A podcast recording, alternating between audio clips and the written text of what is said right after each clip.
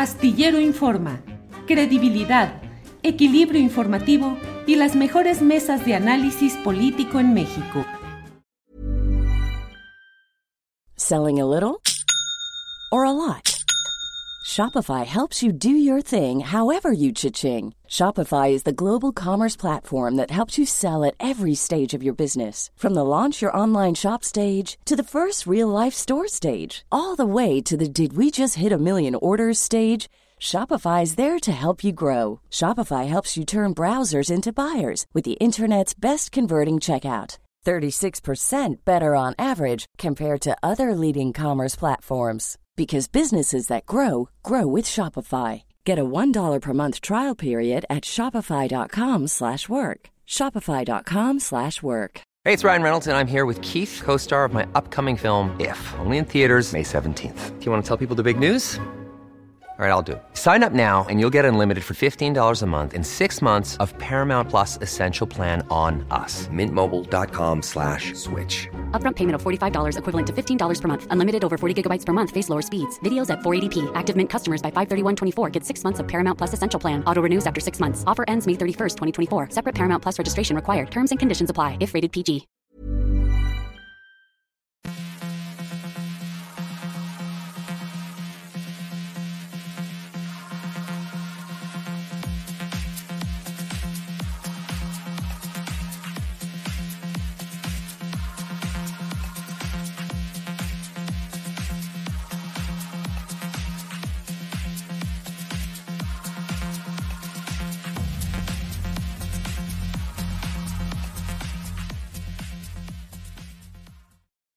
La una de la tarde con un minuto, la una de la tarde con un minuto aquí en Astillero Informa, donde le tenemos como siempre información, análisis, debate. Bienvenidos, bienvenidas a este programa, a esta emisión correspondiente al martes 29 de noviembre de 2022. Muchas gracias por acompañarnos y tenemos, como usted lo sabe, Hoy tendremos mesa de periodismo, información, la plática de los martes con Carolina Rocha. Y para empezar ya en estos momentos el debate que hemos planteado, que se ha eh, planteado en esta... Em, en este programa, luego de comentarios y señalamientos que se han dado respecto a lo que han dicho dos de nuestros participantes en, este, eh, en esta ocasión.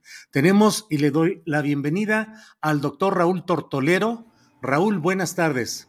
¿Qué tal, Julio? ¿Cómo estás? Muy buenas tardes. Gracias, Raúl Tortolero. Es, tiene doctorado en Derechos Humanos, maestría en Filosofía, es eh, presidente de Nueva Derecha Hispanoamericana y fundador del Ejército Cristero Internacional, entre otros eh, eh, títulos, cargos, autor de varios libros. Y está con nosotros también, y le doy la bienvenida a Horacio Franco. Horacio Franco, como usted sabe, flautista de fama internacional, director de Capela Barroca de México.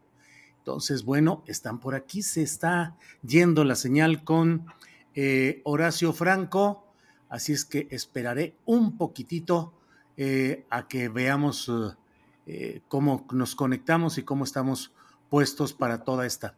Horacio, ¿nos escuchas? Perfecto, gracias. Buenas tardes a todos. Perfecto, gracias a ustedes. no sé con quién empezar. ¿Quieren que eche un volado aquí yo y confían a mi palabra? Les muestro lo que salga y el que escoja puede ser Águila o sello, Horacio, Raúl, ¿qué escogen? Yo, Águila. Raúl. Adelante, pues sí, lo que quede. Sí, pues no queda de otra más que, más que este eh, sello. Espérame que andamos aquí con problemas técnicos. Bueno, ahí voy con el voladito. Ay, ay, ay, no hagas trampa, Julio. Ahí está, se los muestro, así quedó. No sé exactamente qué es. se ve no se ve. Ahí está la trampa. Se ve como. A ver, no veo, lo ¿eh? veo.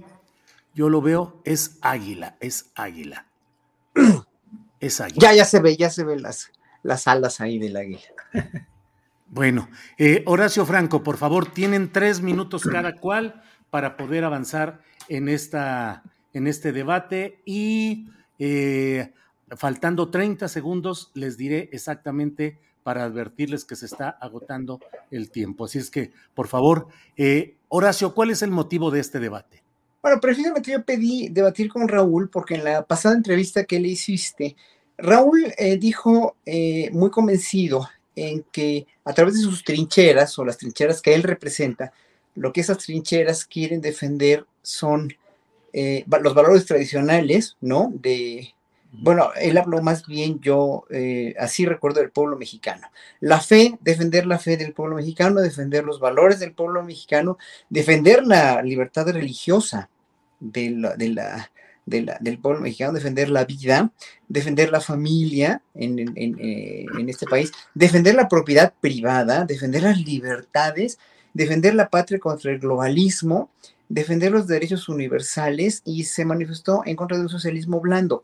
Yo, yo simplemente a mí me extraño mucho porque finalmente creo y estoy convencido de que en este país y con la democracia que tenemos ahora y con las pseudodemocracias que tuvimos antes del presidente López Obrador, desde hace muchos años ya, vamos a suponer desde hace más de 30, 40 años, eh, o más incluso, ninguna de estas cosas que dice Raúl defender han estado, han estado, o sea, defender es, es, es, es eh, defender, eh, es, ponerse en guardia contra una amenaza. Yo creo que ninguna de estas cuestiones que, que, dice defender Raúl están amenazadas por nada, y menos ahora en este gobierno. Eh, los valores tradicionales, pues si hay alguien que, que, es, eh, que defiende los, los, valores tradicionales y de la familia, es el presidente y el pueblo de México está con él en mucho de eso. Defender la fe, pues yo no he visto que las peregrinaciones a la Basílica de Guadalupe hayan disminuido los últimos años, incluso con el COVID.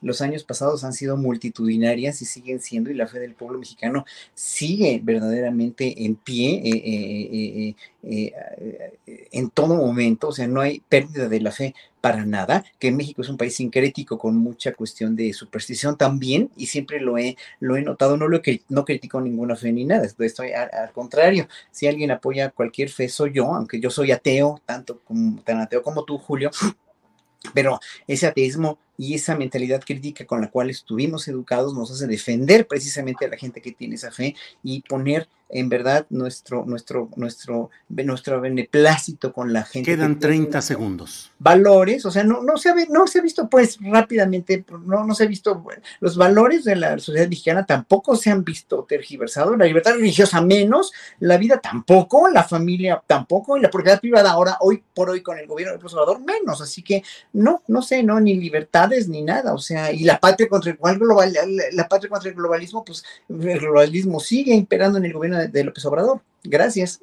Al contrario, hasta ahí. Eh, Raúl Tortolero, por favor, tu turno. Sí, bueno, antes que nada quiero agradecer el espacio y decirle a Horacio Franco que le reconozco como músico, es una persona que ha aportado bastante a la música, pero también quiero eh, oponerme a lo que él defiende, que es la cuarta transformación, y voy a decir por qué rápidamente. Es el peor sexenio en homicidios dolosos, son 138 mil, hay muchos periodistas asesinados, el, sexenio, el peor sexenio con 40 periodistas, la gasolina sigue cara, no bajó a los 10 pesos como prometió López Obrador, tampoco estamos creciendo al 5% anual como lo prometió, no tenemos un sistema de salud como el de Dinamarca, la inflación sigue igual, los niños con cáncer siguen sin medicinas, han sufrido mucho, la educación tiene una tendencia ahora marxista, justamente por Marx Arriaga, que ha dicho que eh, todo lo anterior está mal porque se defendía el neoliberalismo, el racismo, el patriarcado, el elitismo, la competitividad, que hasta eso le parece mal, y la meritocracia. Eh, también en este sexenio está habiendo una destrucción de instituciones autónomas, hay una embestida contra el INE que intenta destruirlo, se ve muy claro el supremacismo indigenista con la, pues sí, la promoción de Quetzalcoatl y la pelea con España y también eh, pues con el Papa, ¿no? Pidiéndoles que pidan perdón eh, hay proyectos faraónicos carísimos e inútiles como el AIFA, el Tren Maya, la refinería de Dos Bocas. Hay un constante amedrentamiento contra los opositores. Esta política de abrazos no balazos, pues es realmente una inacción contra el crimen organizado. También hay una preocupante militarización, no solo de la seguridad pública, sino del servicio público, ¿no? Manejo de puertos, aeropuertos, aduanas. Hay un eh, liderazgo de parte de López Obrador de un bloque latinoamericano rojo que se, se pliega a los a la agenda del Foro de Sao Paulo y nosotros, bueno, nadie votó por eso cuando votaron por él, al menos que yo sepa. Hay un compadrazgo con dictadores bananeros, socialistas como con Maduro, Díaz Canel y Ortega. Hay una promoción con Petro del narcosocialismo ecologista, ya explicaré después por qué. Hay una perversión de la CELAC, intentan destruir, destruir a la OEA a través de la CELAC. Hay, bueno, la marcha de carrados del domingo pasado ya la vimos. Eh, hay, pues, de corrupción se puede uno preguntar muchas cosas, ¿no? Sobre, por ejemplo, preguntarnos sobre la Casa Gris, sobre Segalmex, preguntarnos sobre las casas de Bartlett, las, las propiedades de Ackerman, el préstamo a Epigmenio. Eh, hay mucha gente. 30 segundos. Mucha gente que ocupa cargos y no tiene experiencia, pero pues como son de confianza, son de izquierda, pues ahí están. Hay una recentralización de la administración pública en detrimento de los estados. Hay un nulo impulso a la ciencia, a la tecnología y a las universidades. Y también hay un mega asistencialismo eh, con el que se pretende pues realmente crear una nueva clase en apoyo a la 4T. Por lo tanto, concluyo, la 4T es socialismo blando, es una dictadura disfrazada de democracia. Bien, Raúl. Horacio Franco, por favor, tu turno. Gracias. Bueno, pues es que este, Raúl y yo vivimos en, en mundos totalmente opuestos, en realidades diferentes. Él maneja una realidad porque él, sabe muy bien que este país, con todo eso que mencionó, con todo eso que mencionó, que no es cierto, que muchas de las cosas no son ciertas y muchas son verdades a medias. Eh, este país vive en una dictadura perfecta, en una dictadura que, que yo lo noté desde que llegué eh, a México en 1985, cuando, cuando los gobiernos prisas y hasta después, donde precisamente no había nada de igualdad, no había nada de, que, respaldara una política de no racismo, de no clasismo, de nivelación de la repartición de la riqueza. Y, este presidente lo está haciendo con creces. O sea, él está diciendo todo lo negativo que está oyendo de la oposición y todas las mentiras que está oyendo, porque son realmente mentiras. Hay una mentira fundamental que México económicamente está muy mal. Yo quisiera saber dónde está el dólar a 30 pesos que pronostica Loret de Mola, dónde está, dónde está el no crecimiento cuando tenemos un gran crecimiento, cuando hay una recaudación, porque se le empezó a recaudar este dinero a los, a los, a los, eh, a los, eh, eh, a la gente económicamente muy prominente que debía de pagar impuestos y que no pagaba y que están administrándolo bien con esa honestidad que le, que le caracteriza a López Obrador. Eso no lo quieren ver, no, no, no quieren ver que hay una, que hay una, además este de supremacía indígena, pues los indígenas han estado reprimidos por más de 500 años, han estado verdaderamente en el hoyo. ¿Cómo, cómo, cómo puede haberse, cómo, cómo se pueden atrever a decir que hay un supremacismo indígena cuando los indígenas han sido precisamente los que les han dado de comer,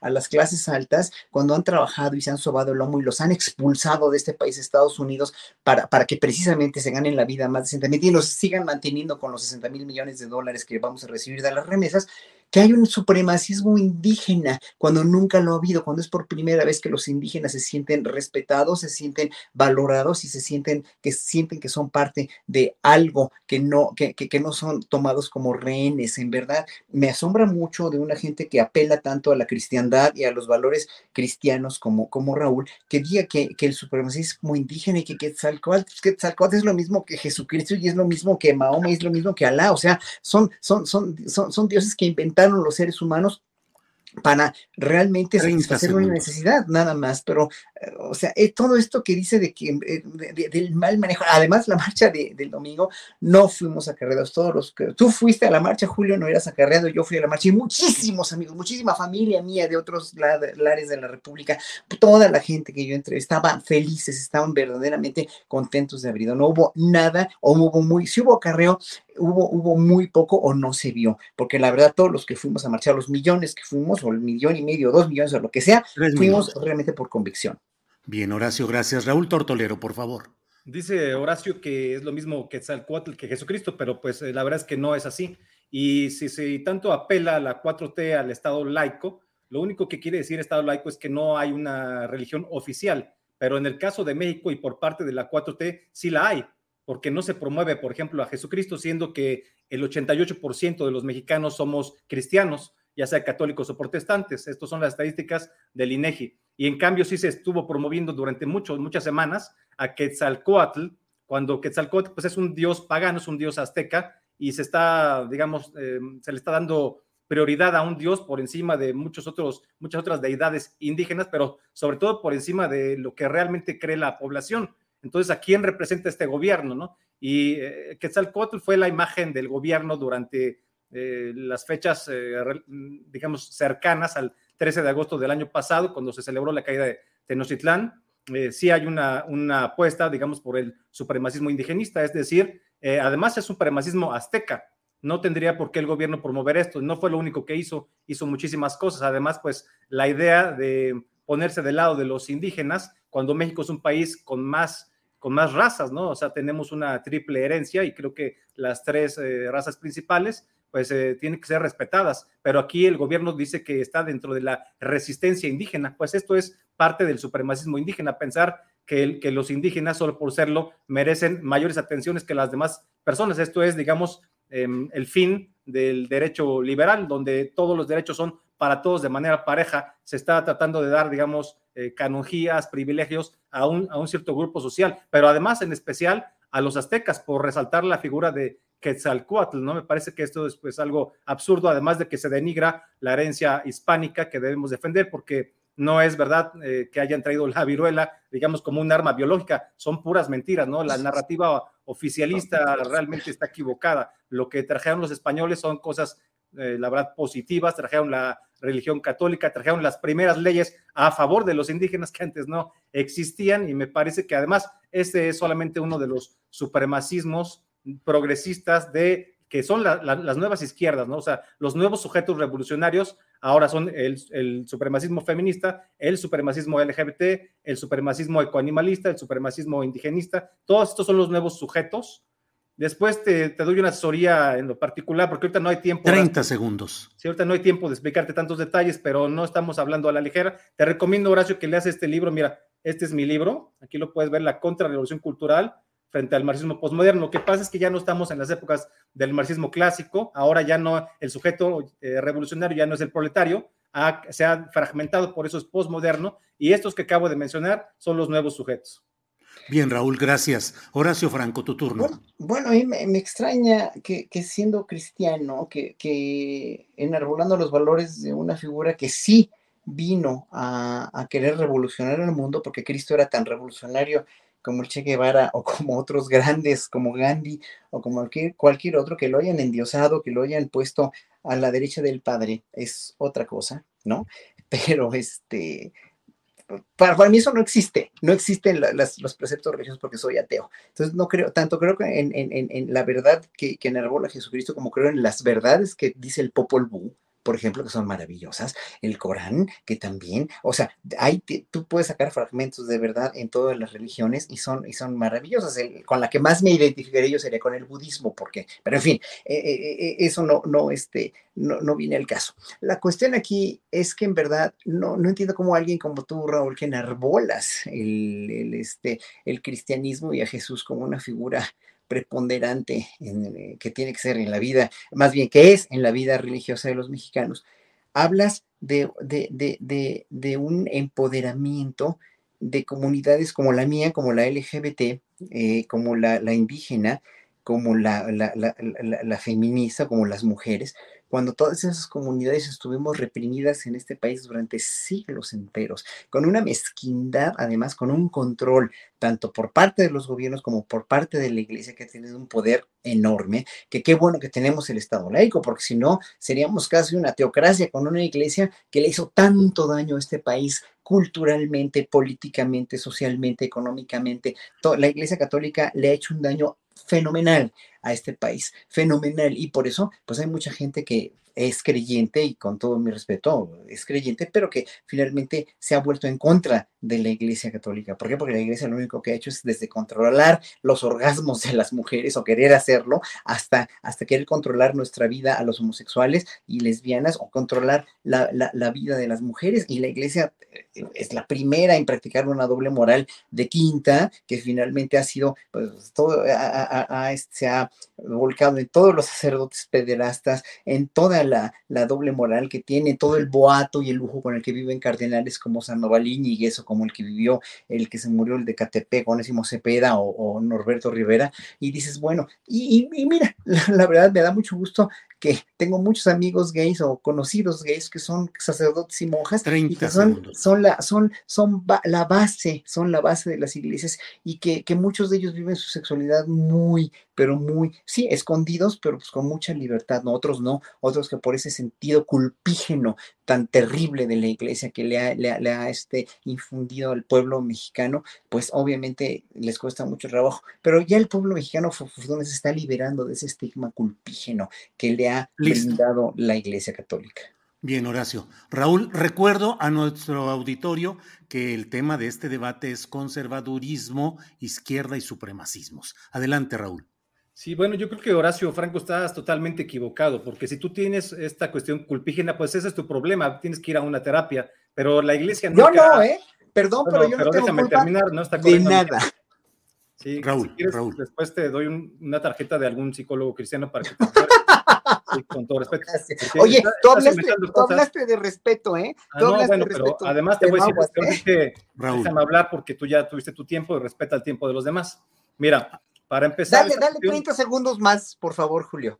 Raúl, adelante, por favor. Compensación, a que me está interrumpiendo, Frank. Bueno, mira, la cuestión culpígena, esto es una cuestión de cada quien, cada quien como asuma las cosas. No se puede juzgar a la religión católica por, por los problemas que hayan causado algunas personas. Evidentemente ha habido errores, ha habido, ha habido personas que se han equivocado, que han, hecho, que han hecho mal, pero la iglesia como institución y la religión católica es algo muy diferente, es casi lo mejor lo mejor que nos ha pasado, porque el ser humano está hecho para la trascendencia, para la plenitud, y esta plenitud solamente se puede conseguir a través del amor, y la plenitud está en Dios, el ser humano está hecho para Dios. Con todo respeto, pero esta cuestión de ser ateo, pues eh, no te va a llevar a nada, porque no hay ninguna otra actividad humana que pueda ser más satisfactoria que la plenitud.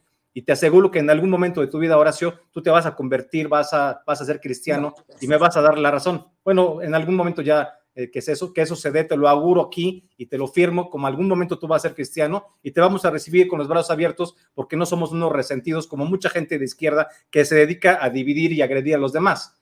Ahora, ahora bien, te voy a decir cuáles son los siete puntos que nosotros defendemos. La defensa de la fe, la defensa de la vida desde la concepción, la defensa de la familia, la defensa de la propiedad privada, la defensa de la patria, la defensa de las libertades y la defensa de los derechos universales. Esto es importante entenderlo porque hay una multiplicación de Plutarco Elías Calles. Hace 100 años teníamos ya muchos problemas con Plutarco Elías Calles, que persiguió a la religión católica, también fundado en muchos prejuicios, igual que Horacio, igual que, que mucha gente que no se han tomado, eh, digamos, el tiempo para, para conocer.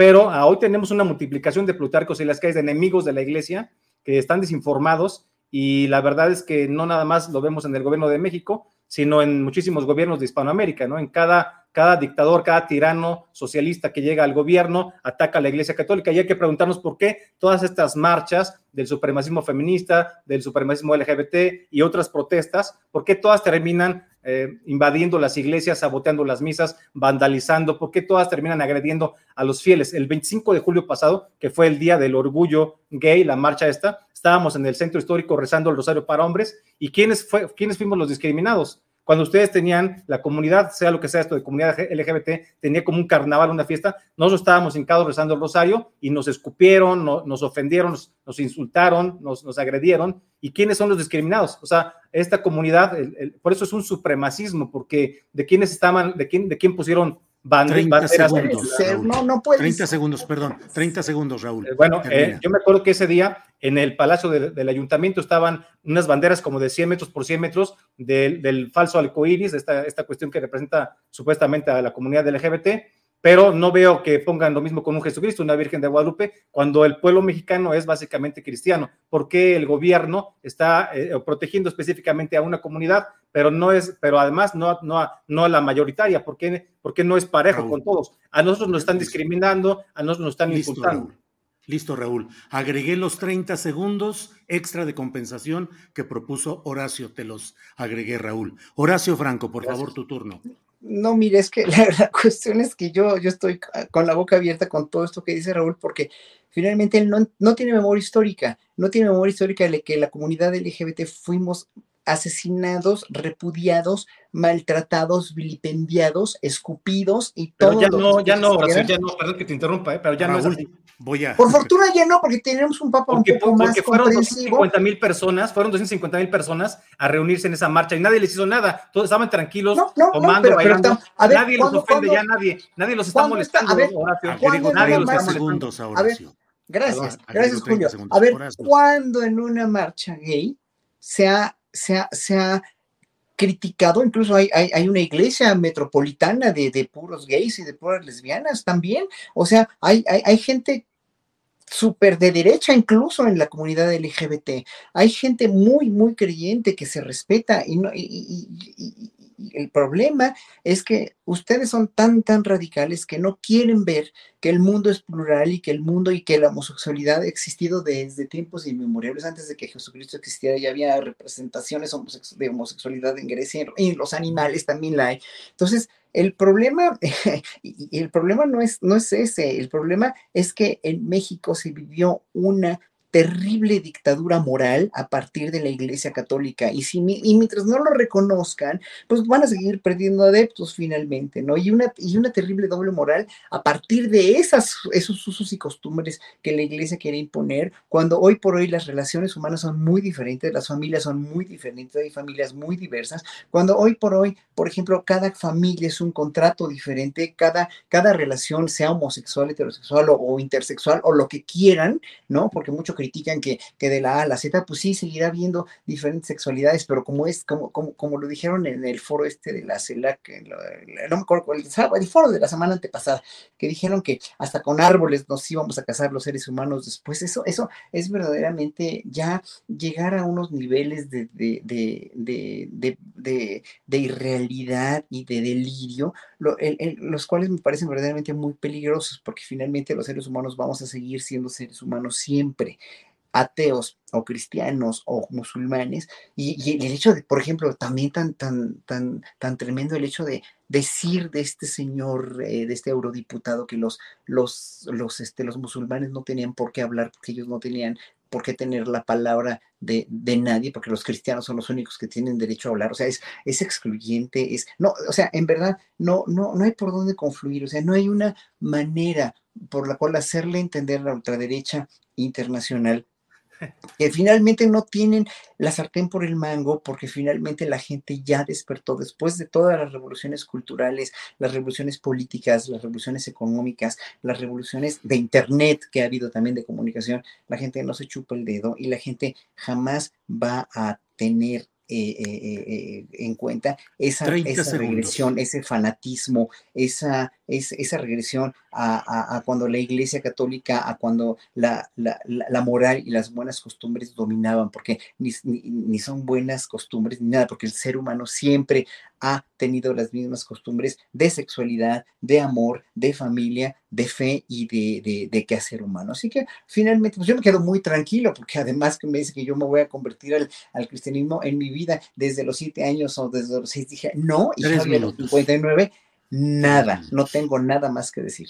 Tres minutos, Horacio, gracias. Raúl Tortolero, tu turno. Horacio, yo creo que tú estás alucinando porque pues no hay y nunca ha habido una dictadura sobre tu moral para nada, al contrario, o sea, los que quieren imponer una dictadura son los progresistas, una agenda que el que no se plega a esa agenda queda inmediatamente descartado. Ahí está, la, ahí está el ejemplo en Estados Unidos con esta revolución woke, eh, la, cultura de la cancelación, los, eh, la gente de Twitter, por ejemplo, a quién le quitaron las cuentas, a quién, a, quién se, a quién se censura, a las voces conservadoras, es una cosa que tú no tomas en cuenta. Eso es una dictadura, eso es la dictadura, la dictadura de los progresistas, están imponiendo una agenda en connivencia con la ONU y con otras instituciones, con George Soros, con, con muchas instituciones, están imponiendo una, agenda del aborto, una agenda del supremacismo LGBT, una agenda del supremacismo feminista, una agenda del supremacismo ecoanimalista, donde lo más importante ya no es el ser humano. Vamos a decir, en el caso del supremacismo ecoanimalista, lo más importante es el planeta. Y con esa, con esa premisa pueden hacer lo que sea. Ya no quieren que, nos, que haya parejas heterosexuales, no quieren que nos reproduzcamos, que, tengamos, que tengamos hijos. Claro que sí, este, claro que sí, Horacio, te lo puedo, te lo puedo demostrar con detalles. O sea, estás equivocado, tú puedes tener tu sexualidad como tú quieras, ese es tu problema. El problema es que quieran imponer una agenda a las demás personas, que se promocione un tipo de conducta como prácticamente obligatoria, esta cuestión de la ola verde. O sea, al grado, estamos llegando al grado en que el aborto es visto como algo, como algo natural, como, como que no pasa nada, cuando es un crimen atroz, cuando es el asesinato de un ser humano. Tú mencionaste, eh, lo vi la, vez pasada que hablaste, que hablaste de, lo que yo comenté, estabas diciendo que, que cómo es posible que una mujer eh, tenga su hijo, porque ese hijo no querido, pues iba a estar muy triste, iba a estar chemeando abajo de un puente. Y te voy a decir lo que ya te dije en un video, o sea, es que tú no eres Dios, tú no eres, tú no eres una, tú no eres nadie para decidir quién vive y quién muere. Eso no lo vas a decidir tú, Horacio Franco, y eso demuestra que el humanismo mexicano de López Obrador, que seguramente tú suscribes, es una farsa, porque mientras están hablando de humanismo, ponen por encima el aborto, lo promueven en, todo, en todos lados, promueven, no promueven la, unión, no promueven la, unidad de los mexicanos, sino solamente la división.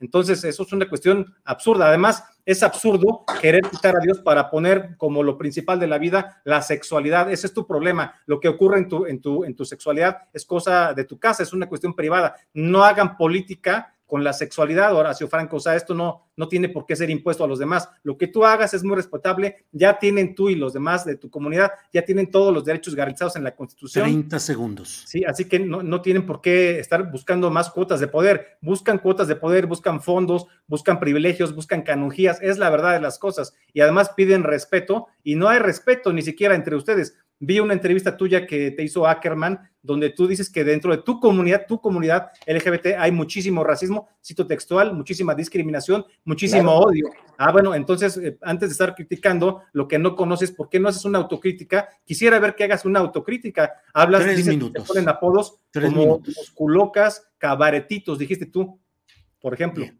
Sí, sí, sí, y eso existe, Horacio, claro. Horacio, Eso tu existe. turno. Perdón, Claro, antes de avanzar, nos queda la última intervención, última de Horacio, última de Raúl, se ha ido el tiempo, y luego un cierre de unos dos minutitos cada cual. Bueno, Horacio. en, en todas las comunidades mexicanas, hasta en la católica, existe discriminación.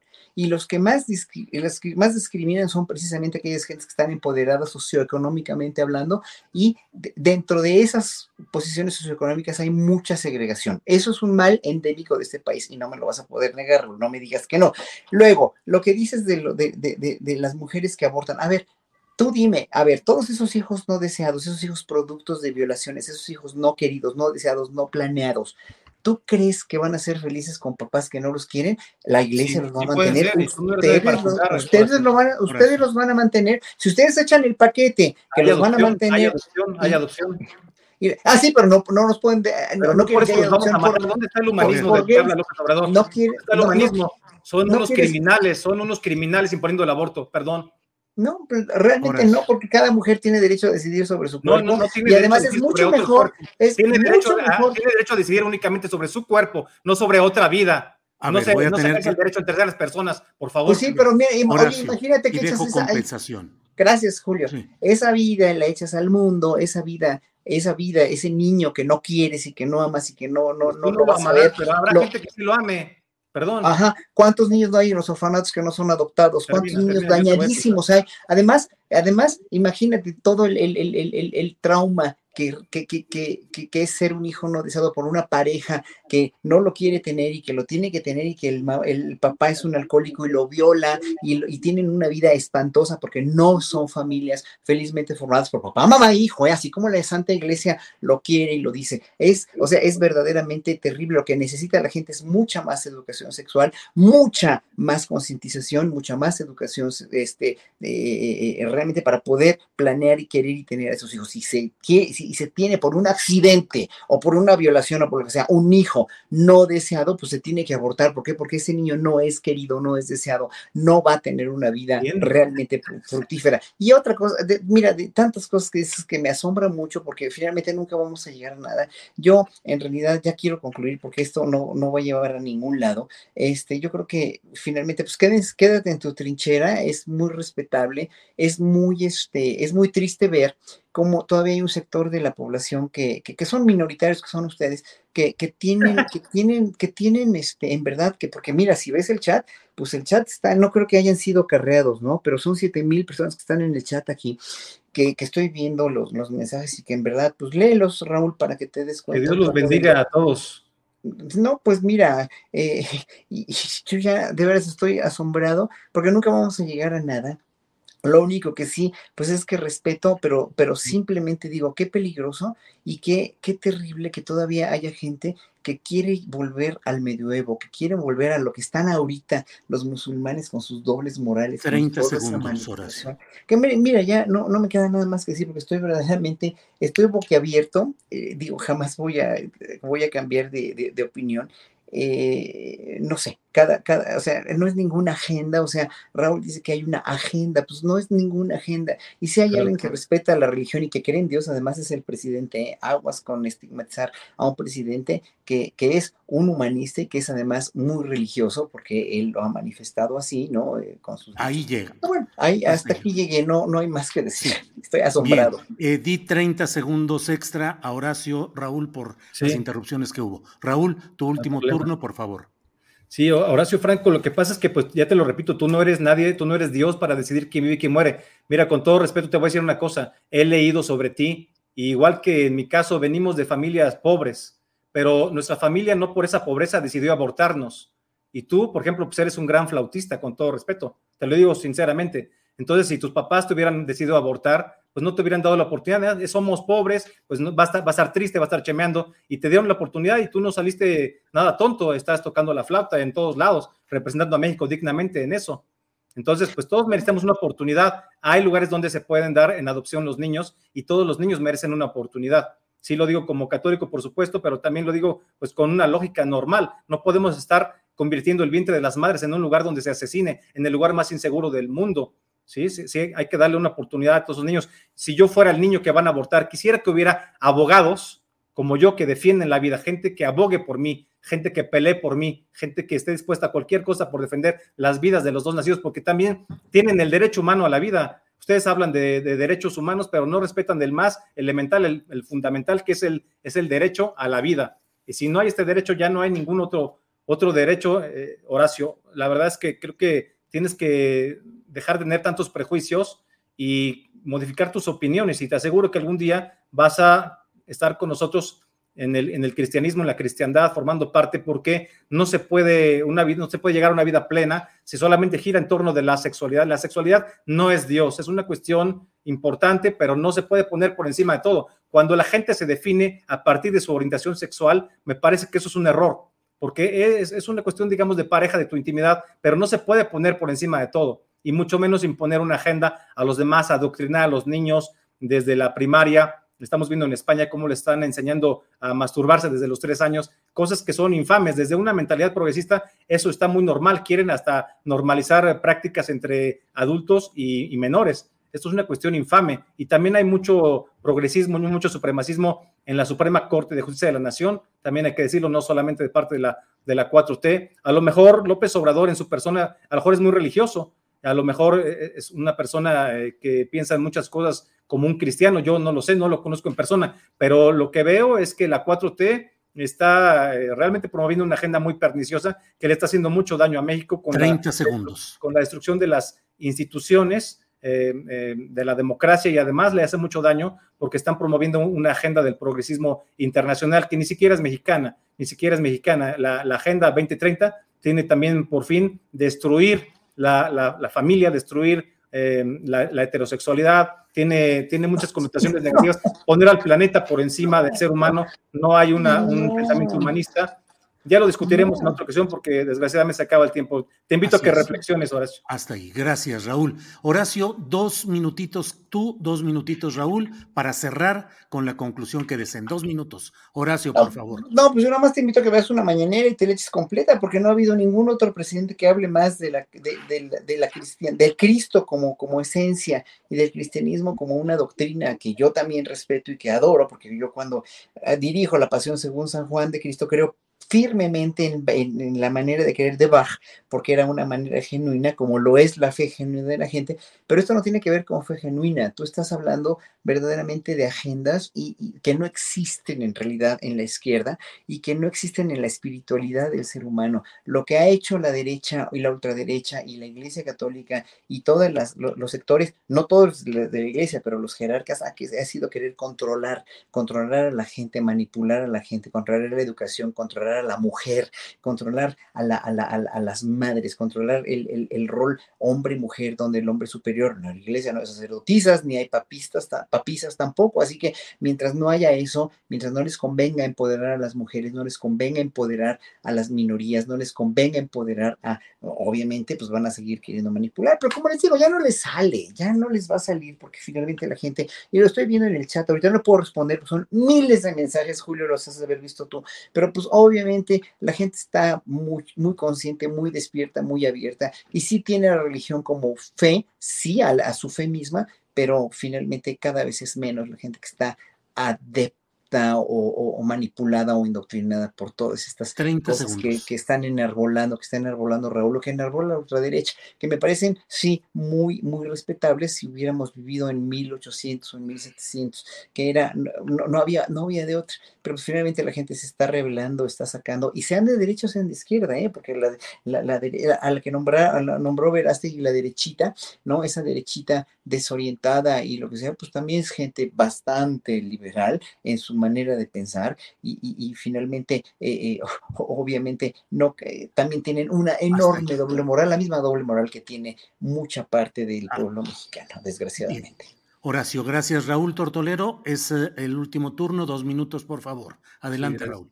Horacio Franco hace juicios como si conociera a todos los católicos del país habla mal de todos, dice que la iglesia quiere controlarlo todo. Pues no sé en qué, de, qué religión estés hablando, pero yo no veo que eso suceda en lo más mínimo. Hay una postura de amor, de respeto, de unidad, de estar a favor de la democracia, de los valores, y eso es todo, Horacio. Todo lo demás son, son inventos tuyos, son tus prejuicios. No sé, eh, yo creo que nunca has ido a una, a una, misa, yo creo que nunca te has acercado a un sacerdote. ¿A poco piensas que no hay sacerdotes eh, buenos, sacerdotes positivos que han dado la vida por la gente, que han evangelizado, que han eh, que están al frente de escuelas, de instituciones de caridad, que dan despensas, que ayudan a... Solalinde, por ejemplo, Solalinde. Solalinde es un gran... Ah, bueno, pues ese es el único que se te ocurrió porque está pegado con tu presidente López Obrador. Hay bueno, pero estamos en mi tiempo y, pues me estás interrumpiendo.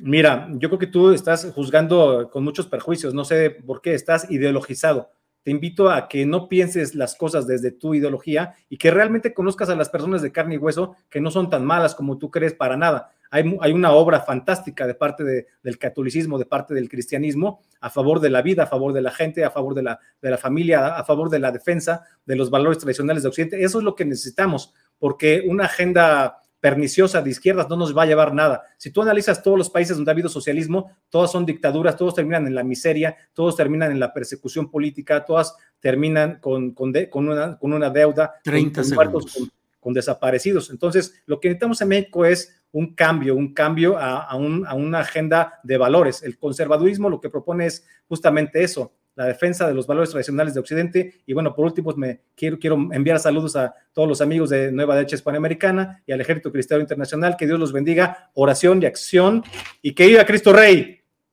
Bien, pues muchas gracias. Horacio Franco, gracias por esta participación. Cada cual ha podido expresar con entera libertad sus puntos de vista en el tiempo acordado. Y bueno, pues gracias, Horacio Franco. Gracias, hasta luego a todos, gracias. Raúl, hasta luego y gracias. Hasta luego. Gracias, Horacio. Dios los bendiga. Hasta luego, gracias. Bien, pues es la una de la tarde con 43 minutos. Gracias. Y a Horacio Franco por esta participación, por este debate, los puntos de vista de cada cual. Así fue acordado, así lo conduje con la mayor ecuanimidad e imparcialidad para que cada quien expusiera sus puntos de vista. Bueno, pero vamos a otro tema, vamos de inmediato. Mira, hay muchos comentarios que están aquí eh, cayendo en el chat con muchos señalamientos y comentarios de lo que les ha parecido este debate. Pero hoy es martes, 29 de noviembre, es martes, y si es martes se platica con Carolina Rocha, que ya está por aquí. Carolina. ¿Cómo estás, querido Julio? Mira, estoy con el control remoto para bajarle el volumen al foot Porque es que después de escuchar a Tortelero casi me da el ataque Cristo Rey, Dios mío. Y mira que yo siempre ando con el Jesús en la boca, con el Santo Niño de Atocha, con el Jesús de Veracruz en mis expresiones, pero este hombre que es todo amor, parece que es todo rencor, pobre Horacio, y, y te tengo que felicitar que mantuviste una cordura ante lo que yo no hubiera podido, Julio. ¿Por qué? ¿Cómo habrías reaccionado, Carolina? Mal, no me ves lo Mal. Oye, es que eh, suelta, suelta mentirotas como si su credo no, le dijera que eso es un pecado, que la izquierda ha llevado a la depravación del ser, por lo que estoy entendiendo, que los gobiernos de izquierda son asesinos, dictadores, que todos han sido así. Oye, este, yo no sé si el señor ha viajado a Europa, em, incluso a, la Italia, que ahora ha regresado a, a ser muy conservadora y muy de derecha, pero pero como que han habido gobiernos de otros colores más cargados hacia la izquierda y no ha habido el acabose en ningún lado. Bueno, yo tengo por norma luego ya no comentar de los debates o las entrevistas para no cargar mi punto de vista, que desde luego lo tengo, obviamente, pero tengo que mantenerme en esa eh, imparcialidad. ¿Estás bien? ¿Quién, quién va ganando? ¿Qué? ¿Cuál es? Mira, sí va ganando Estados Unidos contra Irán. Ya se iban a agarrar de porrazos, pero no le puedo bajar volumen. Aquí, aguántame con el jaguar, mira. Creo que tengo que evitar. lo logré. Ya, lo lograste. Carolina, ¿de qué nos quieres eh, hablar en esta ocasión? De todo, eh, la marcha, eh, la posposición de la sesión para aprobar en la Cámara de Diputados o discutir y, y aprobar o no la reforma electoral. ¿De qué quieres hablar hoy, Carolina Rocha? Pues mira, yo creo que hay que hablar de las reacciones a la marcha, porque la marcha, tú ya la anduviste, te anduve leyendo en Twitter, ya tuviste a, quienes las anduvieron y te han compartido sus, opiniones. A mí me encantaría hablar de las reacciones. de esta marcha en reforma. Y antes nada más sí hablar de la reforma pospuesta, pero son dos distintas, la, reforma tomada en las calles y, y esta reforma que no más ya no, ya dijo el presidente en la mañanera que pues quieren obstruir su reforma electoral. Y fíjate que justamente estaba viendo en una de las actualizaciones informativas que tenemos en Televisión Azteca, eh, Maxi Peláez, que es para mí la reina de Acapulco, una gran cronista y reportera de la Cámara de Diputados, este, justamente está compartiendo que el Partido Verde pues niega que fue el responsable de que se pospusiera esta discusión, aunque fíjate el pequeño detalle, el, detalle verde, que no obstante reconocieron que, que ellos tienen desacuerdo con la eliminación del financiamiento a los partidos. Pues imagínate, pues le pegas en el mero talón de Aquiles en la billetera, pues el Partido Verde ha sido la alcantarilla, el resumidero de miles de millones de pesos históricamente, Carolina. Eso sí tienen los ojos verdes, verdes de dólares, mi querido Julio. O sea, para ellos el billete verde es la única moneda de cambio. Entonces, como tú comprenderás, eso los tenía un poco con el bájido. Y entonces no, no están tan, son muy aliados del presidente porque les gusta estar pegados al presupuesto, pero ya también muy poco aliados porque si le pegan al verde, le duele. Y la otra que no le estaba gustando es que reduzcan el número, el número, el, número, de candidatos pluris, porque como tú también, a ver, el niño verde que no ha ganado una elección en su vida. ya se hizo viejo, ya es el viejo verde en lugar del niño verde, sin ganar elecciones, pero ganando un montón de dinero. Este, que, que, habita malamente por allá en Cancún. Ay, qué, malo de ayer en Holboche, por cierto. Pero bueno, el, el, viejo rabo verde nunca hubiera tenido, mi querido Julio, un escaño, un cargo popular si fuera por sus, por sus cualidades discursivas. Digo, es que honestamente no sé cómo hila tres palabras. Bueno, sí, ya me chamaquearon. Fuera del ya me chamaquearon e intercambio de billete verde, eh, no veo cómo él podría tener un cargo y muchos de los que están en el Partido Verde, entonces tampoco están de acuerdo con ello. Entonces, si quieres, hasta ahí te dejo la discusión de la, de la reforma. No sé si te actualicé, espero haber sido una buena reportera. Sí, sí, sí, eres una buena reportera, claro que sí. Yo por estar acá en el debate no he podido, estaba más atento al, a los segundos y a, estar ahí cuidando que no, no se desbordara el asunto, pero qué bueno. Pues así están los del partido. ¿Eh? Rancho legislativo ya te lo cuidé, ya cuidé rancho del partido de fútbol. Y ahora sí, Julio, mm. quería yo ir a las reacciones de la marcha, porque de verdad que qué cosa tan tremenda. A mí sí me ha llamado mucho la atención. Este, dos temas bien importantes. Uno, la forma en la que he visto que la oposición reaccionó a, a la convocatoria masiva que efectivamente tuvo el presidente López Obrador. Hace ocho días platicábamos que a mí me había sorprendido que el presidente le, le doliera tan horrible que que la marcha esta que, que, tuvo, ya iba a decir los conservadores, ya me iba a parecer el presidente, no, no, no, tampoco lo quiero imitar, porque él también usa muchos adjetivos y eso no está bien. Pero bueno, la, la, marcha de quienes creían que iban a defender el INE, porque yo insisto, quienes creían, porque nunca ha estado en riesgo de extinción o de asesinato el INE, entonces, los que creían que iban a defender la democracia, pero que en realidad son este movimiento real, porque sí convocaron a muchas personas que están en contra del presidente y fueron al Monumento a la Revolución, eran más de los que esperaba el presidente y le caló. Y entonces se puso en una postura que yo llegué a calificar un poquito de pueril en el sentido de decir, ay, pues yo te voy a enseñar que yo tengo más apoyo. Y bueno, pues, pues sí, se puso muy sácale la punta y sí mostró que tiene mucho más músculo, eh, Julio. Creo que nadie, y no lo vamos a ver en la historia de nuestro país, al menos yo creo que yo no lo voy a ver a mis más de 40 años, es un político que tenga una mayor capacidad de convocatoria en las calles que Andrés Manuel López Obrador. Lo de él, Julio, es es casi como una religión. Y yo creo que eso no lo está comprendiendo, pero ni de cerca la, oposición. Eh, no comprenden que es un político que sí tiene mucho arrastre, que es capaz de convocar a personas que viajaron de día, de noche, este, bajo el sol, con tal de ir a tocarlo. Eh, Andrés Manuel López Obrador es un fenómeno político y hay muchas imágenes muy sorprendentes.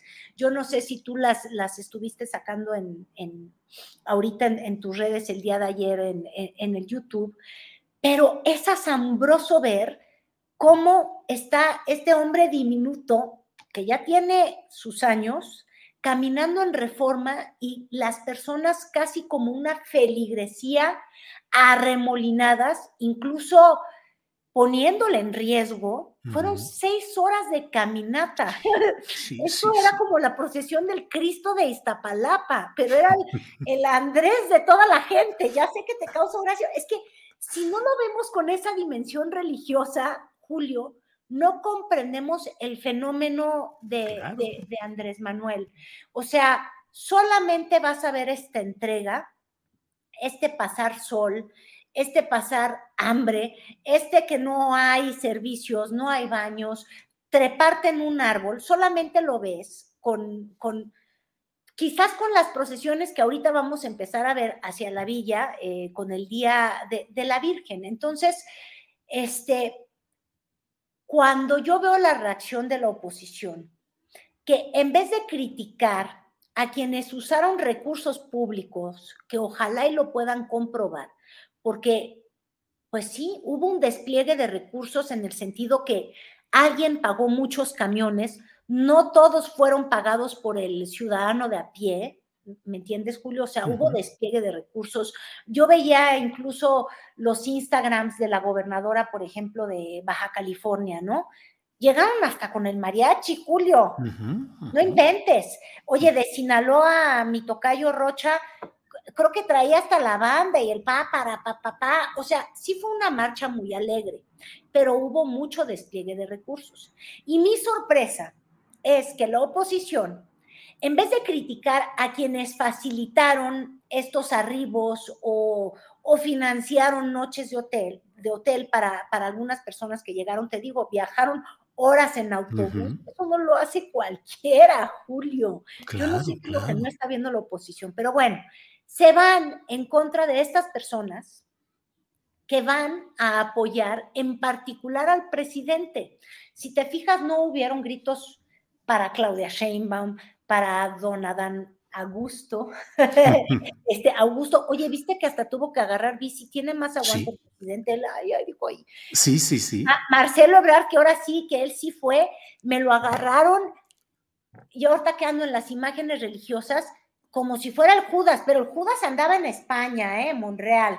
Y, al que le sueltan el escupitajo, ya sé que te hago reír, fue a Marcelo, qué cosa tan tremenda. Pero bueno, me pierdo por andar en las periferias, tengo un cerebro muy femenino que ahí empiezo a dar la vuelta. Pero bueno, la oposición del PAN, la Kenia esta que tuvo una conferencia hoy en la mañana, este, no sé, senadoras incluso como Lili Telles, este, desde el PRD, en el PRI, van duro y dale y adivina, en vez de criticar si hubo un uso de recursos, empiezan a hablar de acarreados y de gente sin voluntad. Casi, casi que de ganado, de gente tonta, de gente estúpida que no sabe por qué marcha. Y eso sí calienta, Julio. eso a mí sí me cala, porque desnuda lo que el presidente dijo en la mañanera el, día de hoy, pero que en el fondo él sabía que iba a provocar. E, e, él, es muy inteligente mediáticamente y exhibe muy rápidamente a sus oponentes. Cuando empiezan a hablar de las personas como, como ganado que no piensa, como gente tonta, como ignorantes, incluso llegué a ver tweets ojalá y tú te recuerdes, y, porque lo has estado también leyendo y, viendo, quienes decían, no, es que la gente quería ver la capital por primera vez. Sí, sí, sí. Te que el subtexto es, como son pobres, nunca van a visitar la Ciudad de México, agarrar un raite. Julio, es tan racista, tan, tan elitista. Y lo triste de todo este asunto es que los anti Andrés Manuel quieren buscar el voto y quieren buscar el voto de la gente. ¿Qué no se dan cuenta que la gente que vota son estas personas que ellos ven con este racismo como que no tienen voluntad, que conforman a más de la mitad del electorado? ¿En qué momento no son demócratas, Julio?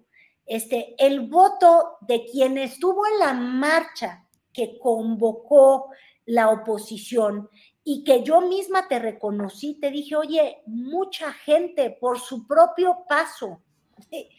El voto de esas personas vale lo mismo que el voto de los que ellos creen que son ignorantes, pobres, como si eso fuera un pecado. Ese es el mal del país, eso es lo que queremos superar.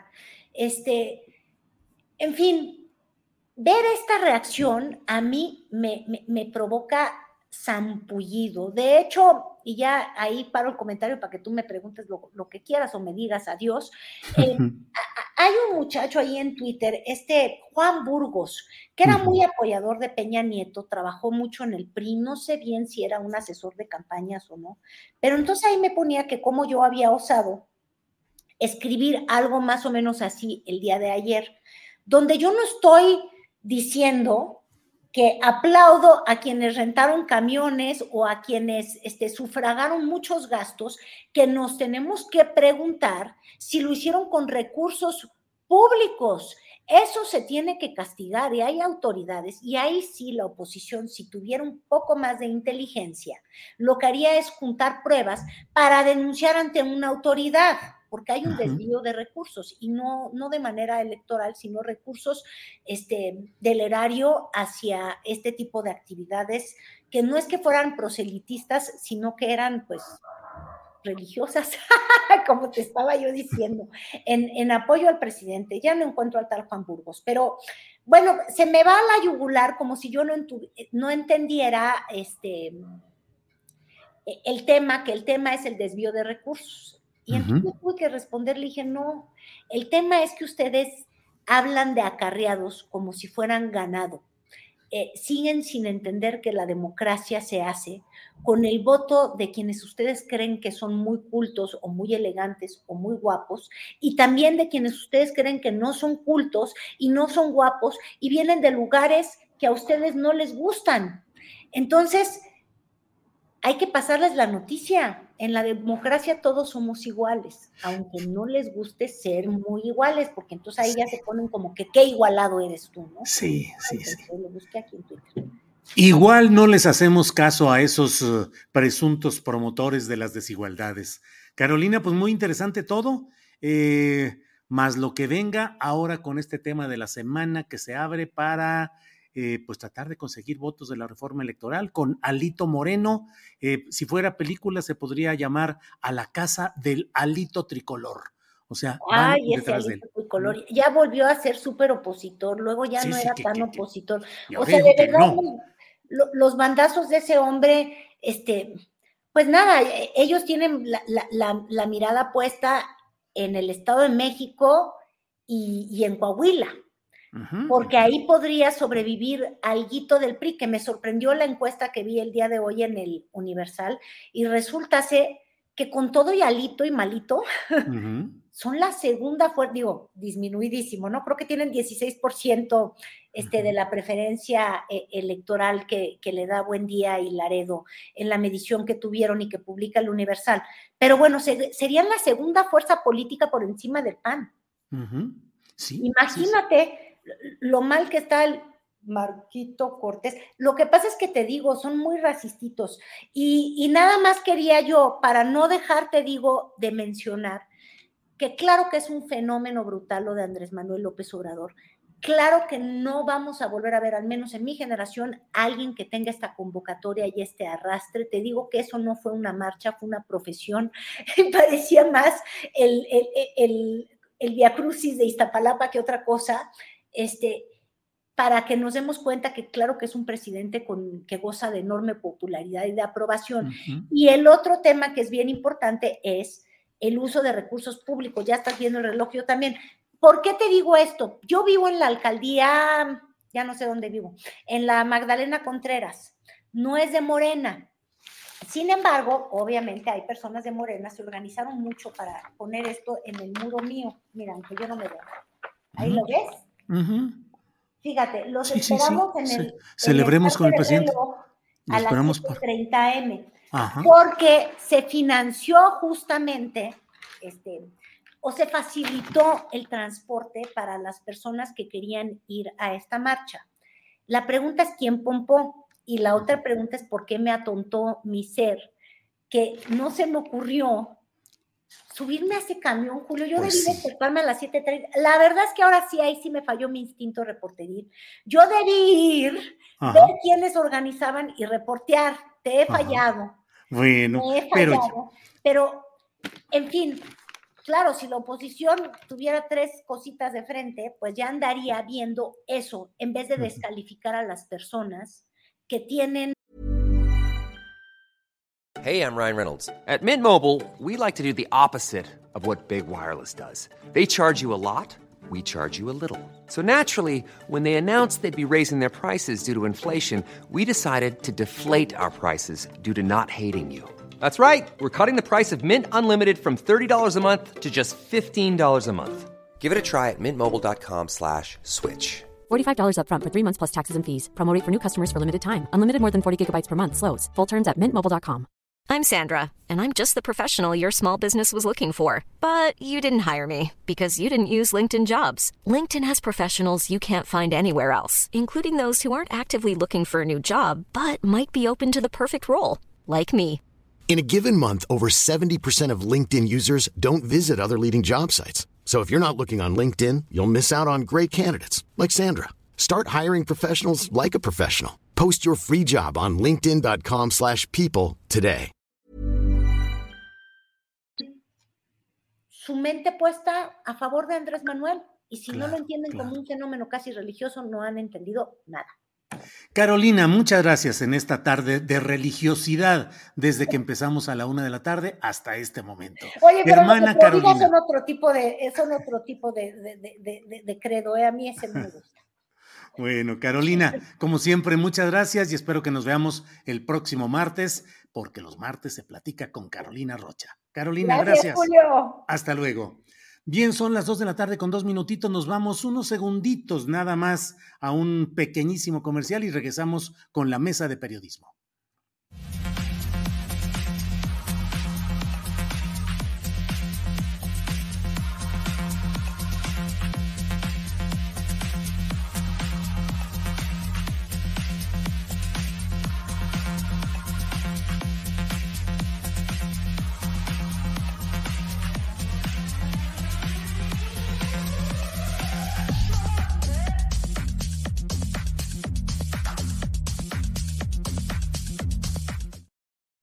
Bueno, pues son las dos de la tarde con tres minutos y ya estamos puestísimos para entrar a esta mesa de periodismo y saludo como siempre con mucho gusto a, a Daniela Barragán. Daniela, Dani, buenas tardes. Hola Julio, muy buenas tardes, gracias por la invitación este martes y pues ahora sí entre puro galardonado. ¿Puro galardonado? ¿Quién sí, puro premiado, puro gran periodista aquí en esta mesa. Pues el Arnoldo Cuellar con Pop Lab y todo eso. Este, pero bueno, Daniela. Muchas gracias, Daniela. Arnoldo Cuellar, buenas tardes. Hola, Julio, ¿qué tal? No, yo lo que sospecho es que Temoris tiene muy buenas fuentes. Sí. O, es un augur. Sí, es, es, profeta, es augur. Temoris Greco, buenas tardes. Hola, Daniela, también. Buenas, buenas, pues sí, este, oigan, qué, qué felicidad de, de estar con ustedes dos que, han sido reconocidos muy, muy merecidamente por su trabajo, cada uno en, en, su, en su ámbito y en, en una distinta categoría, pero qué bien, qué, qué orgullo se merece, eh, esta mesa se merece ese tipo de, de, reconocimientos y también porque, como, como siempre, muy, muy, muy contento de estar con Dani, que ya recuperó la 286 que sigue ahí atrás. Qué bien. Sí, ahí está. Se descompuso, mi aro, entonces tengo acá atrás, ustedes no ven un caos, pero ya volteé la máquina, ya, ya me veo, ya tengo Excelente. Muy bien. Bueno, Arnoldo Cuellar, pues usted que es aquí el premiado, ¿qué le parece si empieza usted a... Lo que pasa es que nos reunimos el otro día ahí en este lugar, el, un lugar, un antro de, de intelectualidad de la colonia Roma, y no sabíamos que iban a estar los premios con Arnoldo Cuellar, con quien me la pasé platicando mucho rato, eh, en, esa, en ese jueves, y al otro día resultaron los tales premios de periodismo. Pero bueno, Arnoldo Cuellar. Fue el duende de las redacciones el que pasó ahí. fue el duende de las redacciones. Ah. y, el poder de convocatoria de Temoris, eh, que tenía una mesa ahí como, yo creo que éramos más de 12, parecíamos la, espero que no sea la última cena. Oye, Daniela. Una, mesa buena y bueno, yo nada más pensé cómo habrán amanecido al siguiente día. Pues imagínate, no, bien, bien, bien, todos, todos muy, muy sobrios y muy correctos. Pero además cuando vi a Arnoldo Cuellar, le dije, ay, cabrón, estás muy grandote, porque mide como 1,92. Desde entonces le hablo de usted y hay con mucho respeto, Daniela, porque si no, imagínate, todo el rato tuve que estar platicando con él hacia arriba, hacia las alturas, y eso que tengo un cuñado que mide también 1,92, 1,93, Guillermo Guerrero en San Luis Potosí. Así es que bueno, pero muy alto, yo, Arnoldo. Yo que ¿eh? pensé que era por nuestras canas, Temoris, que nos trataban. Sí, ¿verdad? No. También, también. Arnoldo, ¿cómo has visto? ¿Cómo ¿Qué opinas sobre el tema obligado que es el de la marcha dominical López Obrador? Tanto la marcha en sí, sus consecuencias, las reacciones que ha habido. Arnoldo, por favor. Pues mira, está más que comentado el tema de todas las formas posibles, con, todos los prejuicios habidos y por haber, y con toda la inteligencia y sagacidad también de muy buenos analistas y columnistas. Yo creo, me voy un poco al fondo del asunto, no, no quisiera perderme en el tema. Eh, yo creo que estamos entrando a una fase aguda de atrincheramiento. Yo no la llamo polarización, porque eh, la polarización es natural y sustancial a un país con la desigualdad que tiene México. Si nos habían logrado engatusar por décadas, dándole un sentido de unidad y quizás utilizando hasta el fútbol y las eh, las arandajas de Televisa y todo esto para tratar de mostrarnos como un país con una identidad, identidad que le sirve a los poderosos, no, no, no a la enorme masa de gente que ha sido perjudicada por el tipo de desarrollo y el tipo de desequilibrios políticos con los que este país se ha gobernado. Eh, bueno, pues hoy cayó y, la polarización no es el resultado de eso, es, es, parte de ese tema, ¿no? Es más bien un, cobrar conciencia. Eh, pero, el, pero el tema sí, hay, eh, sí da para un atrincheramiento de las posiciones entre quienes tienen visiones encontradas de país que ya no son tan plurales, que se han ido decantando por el efecto de, la confrontación y quizás por ciertas ¿cómo le podríamos llamar? Fuerzas centrípetas que se dan en torno a los movimientos eh, masivos, unos con, y a, los medios de comunicación como grandes, eh, ahora sí que augures, tú dijiste la palabra aplicada a otro contexto, de visiones, ¿no? Pero esto eh, permite que vayamos a, una, a un debate que va a ser sobre todo el escenario del 2024, donde está ausente la posibilidad, uno, de tener una, una auténtica eh, revisión de los problemas que tenemos, ¿no? Y de los problemas que, parten de esa desigualdad y que parten de todo lo que da origen a esa confrontación y que sí tendrían que tener un mínimo punto de encuentro, porque yo creo que somos de alguna manera una entidad territorial, un país conformado por regiones con problemáticas comunes, con una eh, historia política que nos da una, una conformación, una identidad eh, mínima, pero que nos permite construir algo hacia el futuro. Esto no está acabado de ninguna manera. Y todo eso va a quedar subsumido por esta cuestión en torno a un hombre que, que ha logrado, por un lado, la hazaña de aglutinar a masas en este país, dándoles un hálito de esperanza que estaba la gente necesitada de eso y que lo había buscado ya en otras ocasiones sin que se lograra este fenómeno. Y por otro lado, quienes equivocadamente, sin hacer el diagnóstico de por qué ocurrió este fenómeno, están centralizando en este individuo que es Andrés Manuel López Obrador eh, todas sus fobias y, todos sus objetivos políticos de, desgaste, ¿no? Entonces vamos a entrar en un asunto que a, que a, lo mejor han vivido otras sociedades. También Temoris quizás nos pudiera decir mucho de esto, de, estos líderes carismáticos, ¿no? Que logran centrar el debate en torno a ellos mismos y que diluyen todo lo demás, que estará ahí esperándonos cuando salgamos de esta confrontación, porque pues, esto no va a resolver absolutamente nada. El presidente está afrontando con mucha superficialidad muchos de estos problemas y generando este discurso político eh, hábil donde, donde obvia lo que no le conviene y, magnifica lo que, lo que le habla a su base, que además es amplia, es muy amplia, y enfrente están en, lo mismo, ¿no? Entonces eso es lo que veo derivado de esto. Eh, entramos en esta, en esta dinámica que yo creo que no va allá a terminar por los dos años que vienen. Gracias, Arnoldo. Daniela Barragán, ¿cuál es tu impresión? ¿Qué viste? ¿Qué conociste? ¿Qué, ¿Cuál es eh, tu lectura de lo pasado este domingo? Pues eh, creo que tengo dos eh, puntos eh, a, comentar. El primero es que realmente me gustó que la gente tomara el insulto del indio patarrajada que lanza la mujer en la marcha del Yo defiendo al INE.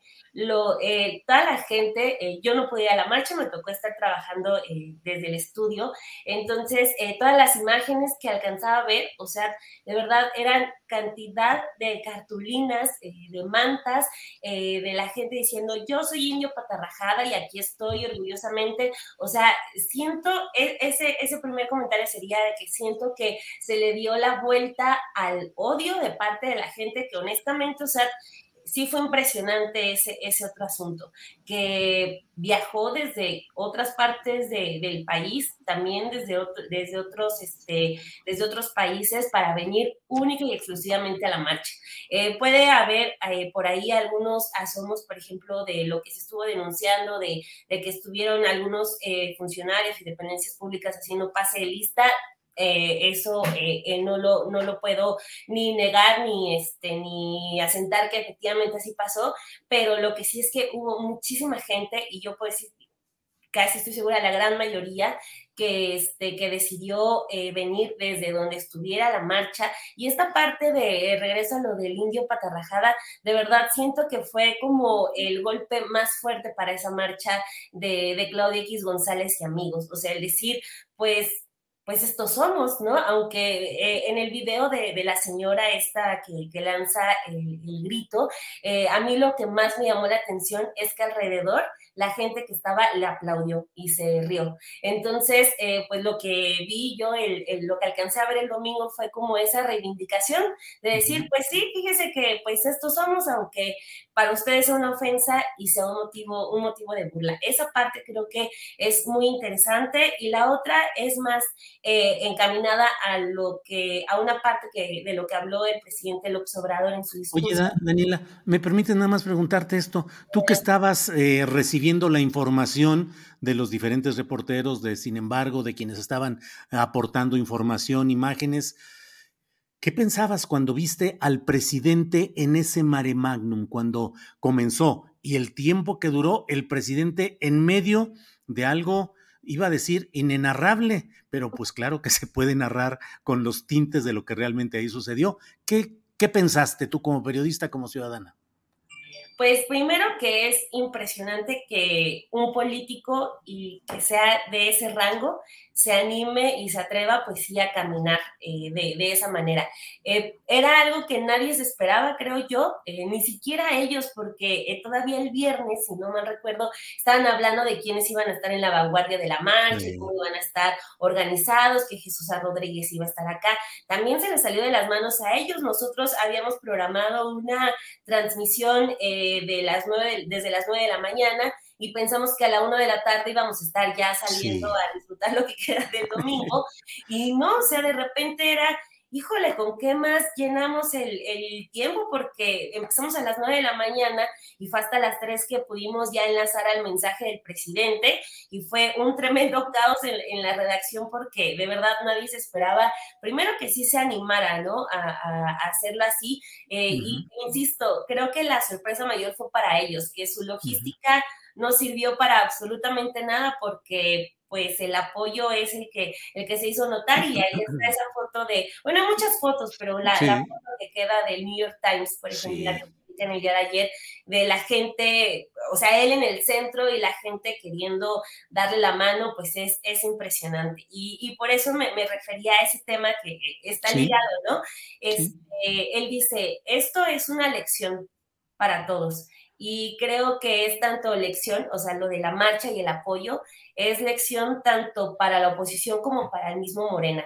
Eh, por un lado, creo que la oposición eh, y eh, que, o sea, y refiriéndome en concreto a la marcha del INE, estaban muy contentos, se sintieron muy empoderados luego de salir a marchar, al ser, como se dijo, una parte de la sociedad que no está acostumbrada a marchar este, pues estaban muy emocionados, muy contentos, empoderados, pero pues ahí tienen el anuncio de que una marcha no soluciona absolutamente nada.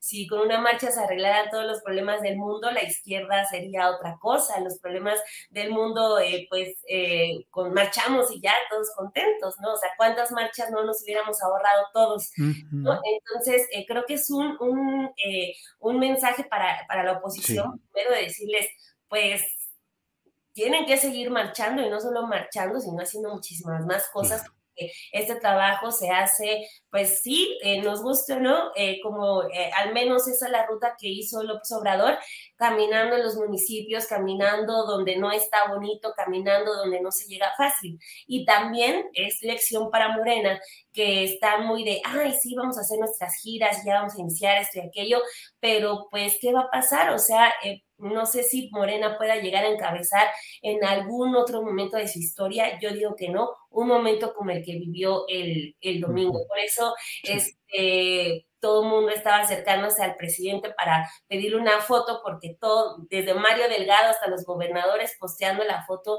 con, con el, presidente, no se, no esperar, eh, lo persiguieron hasta, hasta el Zócalo para la foto. Pero, o sea, también para Morena es un momento único y yo puedo asegurar irrepetible. Y también ahí está el mensaje de que tienen que trabajar y de que tienen que también bajarse un poquito el ego para empezar a generar un poco del trabajo que hizo un Andrés Manuel López Obrador. Bien, Daniela Barragán, gracias. Eh, Temoris Greco, ¿cuál es tu opinión, tu lectura sobre lo sucedido este domingo? Bueno, eh, yo eh, comparto con, con Dani la, idea de que esta señora este, fue, fue, fue un catalizador. Si ya la, la marcha lo, en sí lo era, la violencia de lo que, de lo que dijo esta mujer, que yo no, no sé si es una persona que, eh, hay, que tenga algún tipo de problemas emocionales o también no descarto en, en, un país como el que tenemos que alguien lo haya querido plantar ahí pero lo que sí me llamó la atención, como a Dani, fue la reacción de la gente que estaba alrededor de ella, que fue de aplauso, no sé qué, y, se escucha la voz de una mujer que dice, bueno, también eso se vale. Y pues no, no se vale si tú estás hablando de que es una marcha cívica, que no es una marcha de odio, que no es una marcha de, de confrontación, sino que es de defensa de una institución, de los mexicanos y todo ese rollo. O sea, tienes que definirlo ahí. Y después de eso, pues yo no recuerdo que eh, los convocantes de la marcha hayan tenido una opinión crítica o una condena de lo que dijo esta mujer. Entonces, de, esa forma permitieron que le, que le diera un carácter a la marcha, que, no era el que ellos decían que, que, tenía, y, este, y que por lo tanto ayudara a abrir la campaña de 2024 con esta enorme, enorme, marcha y también un refrendo del liderazgo de, Andrés Manuel, que eh, pues quien no quiera ver su carácter histórico, que no quiera ver las dimensiones en las que eh, define la política mexicana del siglo XXI, pues, pues, pues por eso se pierden y no saben qué hacer ante él. Comentaba Arnoldo hace un momento y, me dejó pensando, ¿no? ¿Con qué otro tipo de liderazgos en el mundo se puede comparar? Yo creo que podemos ahorita discutir muchísimos, pero me vino a la cabeza el de Juan Domingo Perón. Juan, eh, Perón eh, entró de lleno en, una posición de, liderazgo a la política argentina en los años 40 y 80 años después, eh, el conjunto de grupos que se autodenominan peronistas, pues siguen gobernando Argentina, ¿no? O sea, 80 años. El, el tema es que, ¿qué es el peronismo? Con un montón de contradicciones internas y de peleas entre los propios líderes, hoy Cristina Kirchner y Alberto Fernández. O sea, es muy difícil definir el, el, peronismo como algo con una consistencia ideológica, es más bien un paraguas, que, un, paraguas que alberga un conjunto de corrientes políticas que en varios momentos han estado enfrentadas, enfrentadas al punto de los asesinatos. O sea, el, eh, cuando muere Perón y queda eh, su, su, viuda eh, Estela Martínez en, la, en, la, presidencia de Argentina, pues la derecha peronista estaba persiguiendo a muerte a la izquierda peronista que a su vez estaba resistiendo como, como lucha armada, ¿no? Con, con los montoneros y otros grupos que se adscribían a, ese, a, ese, a, esa área, a esa zona y al, al, sindicalismo de, de argentino. Y en el propio proceso del juicio a los militares, retratado en esta película de 1985, con el peronismo en contra de Alfonsín o sin darle el apoyo adecuado para ese proceso crítico en el que se necesitaba la fuerza para enfrentar todo lo que fue ese juicio a los militares, Temoris. Entonces, todavía hoy eh, lo, que, lo que tratan de hacer los dirigentes argentinos, Fernández y Kirchner, bueno, y Fernández. Este, Fernández de Kirchner y, Alberto Fernández, es tratar de darle cohesión a todas esas fuerzas dispersas que se llaman peronistas para poder enfrentar eh, el reto del otro lado. Pero a veces esas, esas, esas fuerzas peronistas coinciden más con Macri o con la, con la derecha, solamente que son intereses regionales, coaliciones que se, que se dan. Entonces, aunque tú puedas coincidir ideológicamente con Macri, pues eh, en, cierto momento te puede resultar más atractivo para mantener tus parcelas de poder, estar bien con Cristina y con Alberto. Entonces, ¿qué es lo que va a pasar? con, con Andrés Manuel. O sea, a mucha gente no le gusta acordarse, pero si el presidente cumple su compromiso de que el 2 de octubre de 2024 él se va a ir a su hacienda y no va a contestar WhatsApps, ni emails, ni llamadas, y ya no va a meterse en la política del país y va a dejar que, que su movimiento transcurra, eh, o sea, quedan menos de 24 meses para que eso ocurra. O sea, quedan 24 meses para que exista una definición en Morena que lleve al movimiento o al revés, o que ésta no exista. Porque eh, hay, eh, no, no hay una cohesión ideológica, no, no hay una institucionalidad que se asegure de mantener a los distintos grupos del partido, no solamente a nivel nacional, sino a nivel regional, que es una, una, cosa que observamos pocos. Ha habido tantas imposiciones y tantos abusos al incorporar a recién a, oportunistas en los estados, a darles a ellos las, las, las, candidaturas, marginando a los grupos que construyeron Morena en los tiempos duros, que va a ser difícil como evitar que unos traten de aplastar a otros y que otros acaben de por salirse y tal vez crear el movimiento obradorista auténtico o, o, el, o el, partido eh, obradorista de verdad o, original o algo así.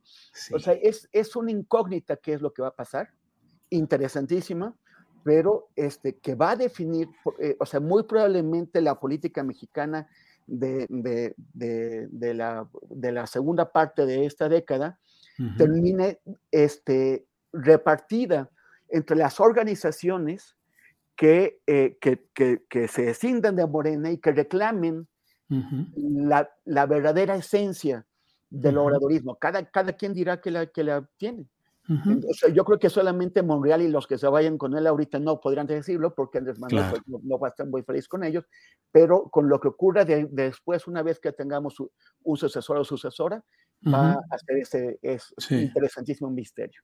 Bien, Temoris. Arnoldo Cuellar, eh, desde tu punto de vista, con esta marcha del domingo y con ese lance de López Obrador de arrojarse hacia la masa, mezclarse, tener ese pues casi como, bueno, eh, luego hay mucho enojo a veces porque usa uno algunos términos, pero pues como un torero osado que se enfrenta y ve al público y se mete en lo más difícil.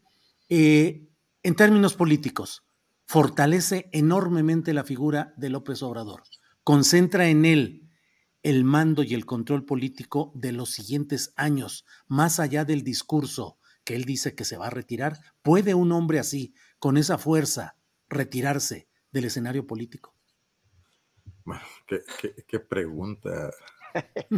necesitas, necesitas un analista. Pero mira, yo sí veo que esta determinación de López Obrador, no extraída de las masas que lo acompañaron, porque más bien fue anterior, es anterior. O sea, esa, esa es la que mueve a esas masas. O sea, cuando él determina en 15 días que va a realizar un movimiento como estos y obviamente mueve aparatos políticos y mueve su popularidad y mueve el cariño de la gente y una enorme amalgama de cosas imposibles de descifrar y de discernir.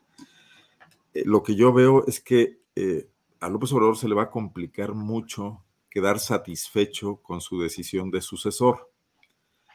A ver, ¿qué le está dejando a su sucesor? Esta posibilidad de, de plantearse abrir el diálogo que López Obrador ha roto con otras fuerzas políticas, recuperar la posibilidad de negociar, él lo va a ver como una traición, como ya lo vio en Montreal. ¿no? Constantemente habla de no afligirse. Cada vez que le renuncia a alguien de su gabinete, se echa para adelante, aunque tenga que sacar al chofer de la combi con la que se mueve en las giras y hacerlo secretario de algo, ¿no? E, e, e, es, es, una fuerza eh, política terrible y esas fuerzas políticas a menudo no heredan más que una enorme confusión a la hora de su sucesión. Lo acaba de mencionar Temoris con, con el caso de Perón, que yo sabía que iba a responder a la provocación muy bien como lo hizo, ¿no?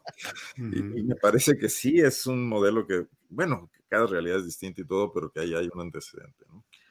Eh, va a haber problemas electorales y postelectorales en el 2024 90% que sí. Ahorita podemos poner un anuncio de casa de apuestas aquí, de esos que salen todos los días en la fútbol. Caliente astillado. y, esas cosas que nos están llevando a la ludopatía. ¿Por qué? Porque de un lado le va a meter mano al INE, poquita, mucha, lo que sea, con plan B o con plan C. Y por el otro lado, el INE está con sus opositores. O sea, lo único que ha unido a todas las fuerzas políticas contrarias al López Obradorismo para hacer algo medianamente rescatable en términos de, éxito político ha sido la defensa del INE, la defensa del árbitro. Imagínate una cancha donde 11 futbolistas, para ponernos a tono, están cuidando al árbitro de que el otro equipo no, no le gritó ni ni nada. Pues ¿para dónde se va, va a jalar ese árbitro? Está cantado el conflicto. Es la debilitadísima oposición, más los empresarios cuasi histéricos y el árbitro contra un movimiento de masas. ¿Qué podemos esperar de ahí? Diálogo, conciliación, mesas, eh, un tercero en discordia como Monreal diciendo, a ver, espérense, cálmense todos. No, o sea, el choque es inevitable. Y nuestra frágil institucionalidad, porque pese a que el INE, presuma, el INE presuma de que ha sacado adelante tres, cuatro elecciones, sí son cuatro, ¿verdad? Eh, incluyendo la de Cedillo, no la de Cedillo todavía no, es Fox, Calderón, Peña Nieto y, López Obrador. Eh, tampoco ha sido con una gran solvencia, siempre han quedado cuestionamientos, sobre todo por lo que aquí hemos dicho mucho, el financiamiento. Y si esta vez eso no está resuelto, porque evidentemente no está resuelto y porque evidentemente todo mundo va a aportar recursos para eh, que su tren salga adelante, de un lado la iniciativa privada, los partidos que tienen posiciones en el gobierno todavía, del otro lado los veintitantos gobernadores de Morena, que seguramente muchos de ellos provenientes del PRI. Por eso lo, lo, que dice Dani de que en la marcha pudo haber este tipo de maniobras periodistas, pues claro, pues el, el López Obradorismo está hoy invadido por el priismo, ¿no? No saben hacer las cosas de otra manera. Entonces, un poco ese es el pronóstico que yo veo, más allá de que si López Obrador decide, a lo mejor eso obliga a una especie de necesariato, que el único que pueda devolver el tigre a la jaula, como ya lo dijo una vez, sea él, cosa que pues, sería, también nos enfrentaría a cosas muy complicadas. Sí, eh, gracias Arnoldo. Daniela, como ya que estamos hablando de fútbol, muchas fintas, jaloneos, jalar la marca, este, distraer al adversario, en fin, ¿qué ha sido este tema de la reforma electoral? Porque pareciera, a fin de cuentas, no sé tu opinión, Daniela, pues una especie de mm, em, pretexto de las dos fuerzas fundamentales para sacar su músculo, para hacer marchas, para posicionarse, pero a fin de cuentas como que pareciera que ese tema está todavía muy metido en los entretelones de los grupos y las cúpulas, y más ahora con esta posposición que se ha anunciado en la Cámara de Diputados por una semana de la discusión y votación de esa reforma electoral, lo cual arroja la luz sobre Alito, que se supone que es el objeto a presionar para ver si cambia el voto. Él dice que no y no y no, y que el día que sea, a la hora que sea, votarán en contra, lo cual no implica que luego no salgan como con el artículo transitorio de la Guardia Nacional, pues con alguna propuesta propia que sea compasada. ¿Cómo ves este tema de lo electoral, que es como el motivo bélico de todo esto, Daniela? Creo que, el presidente, eh, por ejemplo, en las mañaneras le entra así absolutamente a todos los temas, aunque de algunos todavía no esté de lo mejor enterado, él lo hace. Creo que este, es muy evidente que sí escoge bien sus grandes batallas. Por ejemplo, eh, creo que todo lo de la discusión de la reforma electoral tiene muchas coincidencias con lo que pasó con la reforma eléctrica, porque sí ha funcionado para evidenciar eh, ciertos puntos de vista. Eh, hay algunos que consideran eh, las dos reformas muy, muy agresivas, muy drásticas, pero que pues sí ponen en el centro de la mesa puntos eh, que, con los que se estuvieron batallando en administraciones pasadas, ¿no? Por ejemplo, con el tema de, la reforma eléctrica, eh, pues cómo la gente va a estar en contra de hablar de soberanía nacional, de soberanía energética, luego de que venimos de una reforma energética de Enrique Peña Nieto, ¿no? Entonces, el presidente dice, a ver, eh, y él lo que hace es explicar, es cómo hacer esta pedagogía política en las mañaneras, agarra sus, este, sus funcionarios y dice, a ver, se va, va de esto, estos 10 puntos, etcétera. Entonces, eh, lo que ha hecho también es, eh, siento yo, al momento de hablar y de poner estos puntos urgentes en la discusión, es eh, exhibir a la otra parte. Porque, por ejemplo, si, si tú estás hablando de que con esta legislación, la de la reforma eléctrica, este, se, va, se va a avanzar en la soberanía energética de México, luego de venir golpeados de muchísimos este, megaproyectos, que solamente beneficiaban extranjeros, mil y un ejemplos podríamos poner. entonces, ¿en qué momento eh, puede alguien oponerse a eso? Pues alguien que está abiertamente en contra de eso y por lo tanto a favor, por ejemplo, de los privados.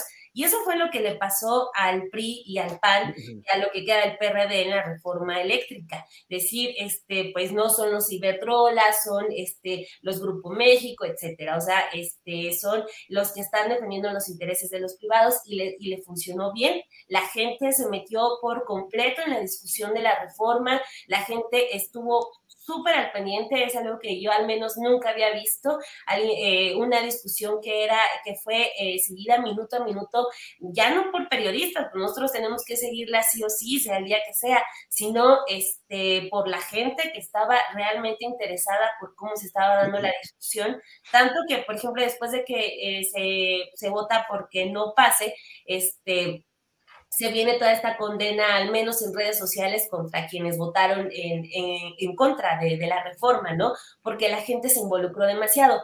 No lo va así con la, con la de la Guardia Nacional, es asiento que generó eh, otro tipo de cuestiones, pero, o sea, sí veo lo mismo con el tema de la reforma electoral. Este, ¿Quién se va a oponer, por ejemplo, a que se disminuya esa brecha, eh, esa brecha salarial eh, que tanto han defendido, por ejemplo, eh, los consejeros del INE? ¿Quién se va a oponer, por ejemplo, a que le disminuyan el, financiamiento a los partidos? Pues los que viven de eso, ¿no? Entonces, el presidente pues ya mete a toda la gente que ya lo vimos el domingo, es el apoyo más fuerte que tiene, es su brazo derecho, es su máximo... Eh, su máximo bono eh, eh, que tiene el presidente López Obrador, la gente. Entonces, la meta la discusión y ahorita la gente ya está hablando de yo quiero escoger a mis consejeros, yo quiero que a los partidos se les dé dinero solamente para campañas, no durante todo el año. Yo quiero que se disminuyan los plurinominales. Entonces, creo que ahí, aunque ya desde hace unas semanas está hablando de que la reforma ya la da por muerta, de que no va a pasar. Hoy lo dice por quinta vez, dice, sí, sí, este, aplausos por votar en contra, eh, ya, no, ya no va a pasar, estamos trabajando en otra cosa, pero lo que sí hizo fue meter a toda la gente ya a la discusión, a la gente hablando de que sí necesita, de que el INE necesita cambios. La gente, todos esos millones que lo apoyan y que son eh, el millón y medio, el millón y doscientos mil que salieron el, el, domingo son solo una muestra de toda esa fuerza, pues ya tienen ahora acorralado a un Lorenzo Córdoba que pues no sé, no sé, eso es como una duda que tengo, no sé si se han estado arrepintiendo de esa decisión que tomaron en 2018 cuando llega el observador y dice, no, no, no, lanza esta este reglamento de la austeridad republicana de que nadie iba a ganar más que el presidente. No sé si se estén arrepintiendo de ellos haberse amparado y empezar esa batalla que ya lleva años y que les ha costado bastante, bastante, bastante ya a estas alturas. Entonces, eh, pues ahora no solamente ya es el asunto de que sea una iniciativa de López Obrador, ya no, ya eso ya digamos quedó hasta rebasado. Incluso puedo decir que va a continuar esto muchísimo más tiempo y lo aplaudo. Aplaudo que se quede, por ejemplo, ya el tema de la soberanía energética y aplaudo que también se quede el tema de los plurinominales, del financiamiento millonario de partidos, porque este, creo que ese sí es, es un gran acierto que tuvo el presidente al momento de llevarle todas estas discusiones que ah, siempre se quedaban en una esfera llevárselas a todas las personas. Entonces, también creo que es un avance que ahorita la gente ya está hablando de cómo es que se alcanza una reforma secundaria, una reforma constitucional. Entonces, eh, pues eso creo sí es, es eh, una decisión bastante atinada, una estrategia, perdón, bastante atinada del presidente López Obrador. Bien, bien, em, va, bien, bien, Daniela. Temoris, mm, a fin de cuentas ya el ganador es Andrés Manuel López Obrador, eh, salió, marchó, se potenció como líder, tomó el control por si hubiera alguna duda absoluto de su movimiento y hoy en la mañanera comenzó ya a acentuar el discurso en el cual dice un aplauso a la oposición porque gracias a ellos ya no va a haber, no se van a poder quitar 200 diputaciones y vamos a tener que seguirles pagando.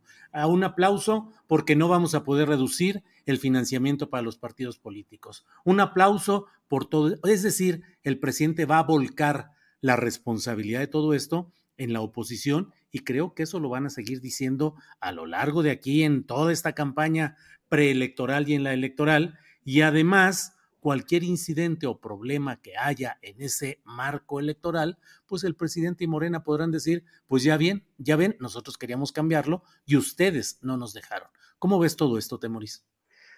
Pues bueno, este, o sea, sí creo que, que, esos partidos de la oposición no querían que redujeran los plurinominales y no querían que redujeran los recursos que se les entregan a los partidos políticos. Lo curioso es que tampoco creo que el Verde y el PT que son partidos rémoras, partidos zánganos, que han a lo largo de toda su historia, cada uno de esos dos partidos, han sobrevivido colgándose de los partidos más grandes para que les den pues dinero del presupuesto público y para que les den plurinominales. Y de, y de esa forma puedan seguir subsistiendo y, y viviendo del erario y sangrándonos a los contribuyentes. Entonces yo no creo que el PT y el, y el Verde estén nada tristes si efectivamente al final no se consigue la reforma como, como, como la planteó el presidente y se hace la mini reforma, pues que en realidad va a ser muy pequeña en comparación con lo, con lo que se haya planteado. Y tampoco creo que en Morena vayan a estar muy tristes, porque aunque Morena sea el partido más grande, es un partido que ha permitido la entrada como lo comentamos hace un rato, de una cantidad enorme de oportunistas que escogen a Morena y no al PAN y no al PRI o no a otros partidos, porque creen que a través de, Morena van a poder acceder al presupuesto público y a las plurinominales y a otras candidaturas también. Entonces, así como que digas, uy, o sea, la clase política está simbrada porque no se va a conseguir esta reforma, lo, lo dudo. Y lo que, y lo que me preocupa en realidad es que, o sea, este, Dani cree, argumenta que eh, introdujo estos temas en la discusión pública, pero yo no estoy tan seguro de que, de que esto haya sido así. Cada presidente desde, el, desde López Portillo ha, hecho su propia reforma o ha tenido que aceptar reformas. López Portillo de la Madrid Salinas, eh, Fox Calderón, Peña Nieto, y esta hubiera sido la de, la de, la de López Obrador. Este, y, y, son, cada reforma tiene que venir precedida de, discusiones muy, muy profundas. El sistema electoral mexicano es uno de los más complejos del mundo, precisamente porque pues está el, el alquimismo y las tranzas son lo que se nos da muy bien, por eso siempre hemos hecho la broma de que exportamos a otros países expertos en fraudes electorales, en compra de votos y todo, y todo, y todo eso. Es, es un sistema extremadamente complejo y delicado de equilibrios que no existen, pero además es un sistema creado, diseñado por los partidos políticos para gobernar a los partidos políticos. Ya había puesto antes en una conversación nuestra el ejemplo, es como poner a los banqueros a, a, definir las leyes que gobiernan a los banqueros. Entonces, estos sí tendrían, o sea, creo que, que, a pesar de que ha habido discusiones antes, por lo que, insuficientes, que no han llegado a toda la sociedad, eh, ahora todavía menos. Se, se, em, se, tardó en definir la, el, el, el, proyecto de, de, reforma. Había dos que competían nada menos que desde el oficialismo, pero además había otro montón y había de la, de la oposición y, y, eso. Pero el, eh, eh, Morena dice que se va a discutir, la oposición dice no nos interesa discutir nada, no, no tomaron la oportunidad de entrar a, a este debate, y luego eh, Raimundo Mier, el coordinador de Morena en la Cámara, dice, bueno, en realidad nos surge aprobar, así que se tiene que entrar a comisiones rapidito. No hubo una discusión de fondo sobre esta iniciativa de, reforma electoral, la que aprobaron, la que, la que se aprobó en comisiones apenas y, la que, y la que se pospuso. Sabemos que Alito este, ahora dice que no, como dices tú, pues igual de acuerdo sale con una supuesta propuesta propia, no lo sabemos, pero el caso es que este tipo de reformas de fondo necesitan tener un debate público amplio, abierto, en el que, en, el que se permita que todo el mundo, todos aquellos que tengan algo que decir, lo puedan decir y ser escuchados. Y, y, no, a mí me parece que ni desde el gobierno ni desde la oposición realmente se abrió espacio para este debate. Bien, Temoris. Eh, son las 2 de la tarde con 42 minutos. Se nos ha ido el tiempo en todo esto, que es natural. ¿Querías decir algo, Arnoldo? Sobre el mismo tema electoral.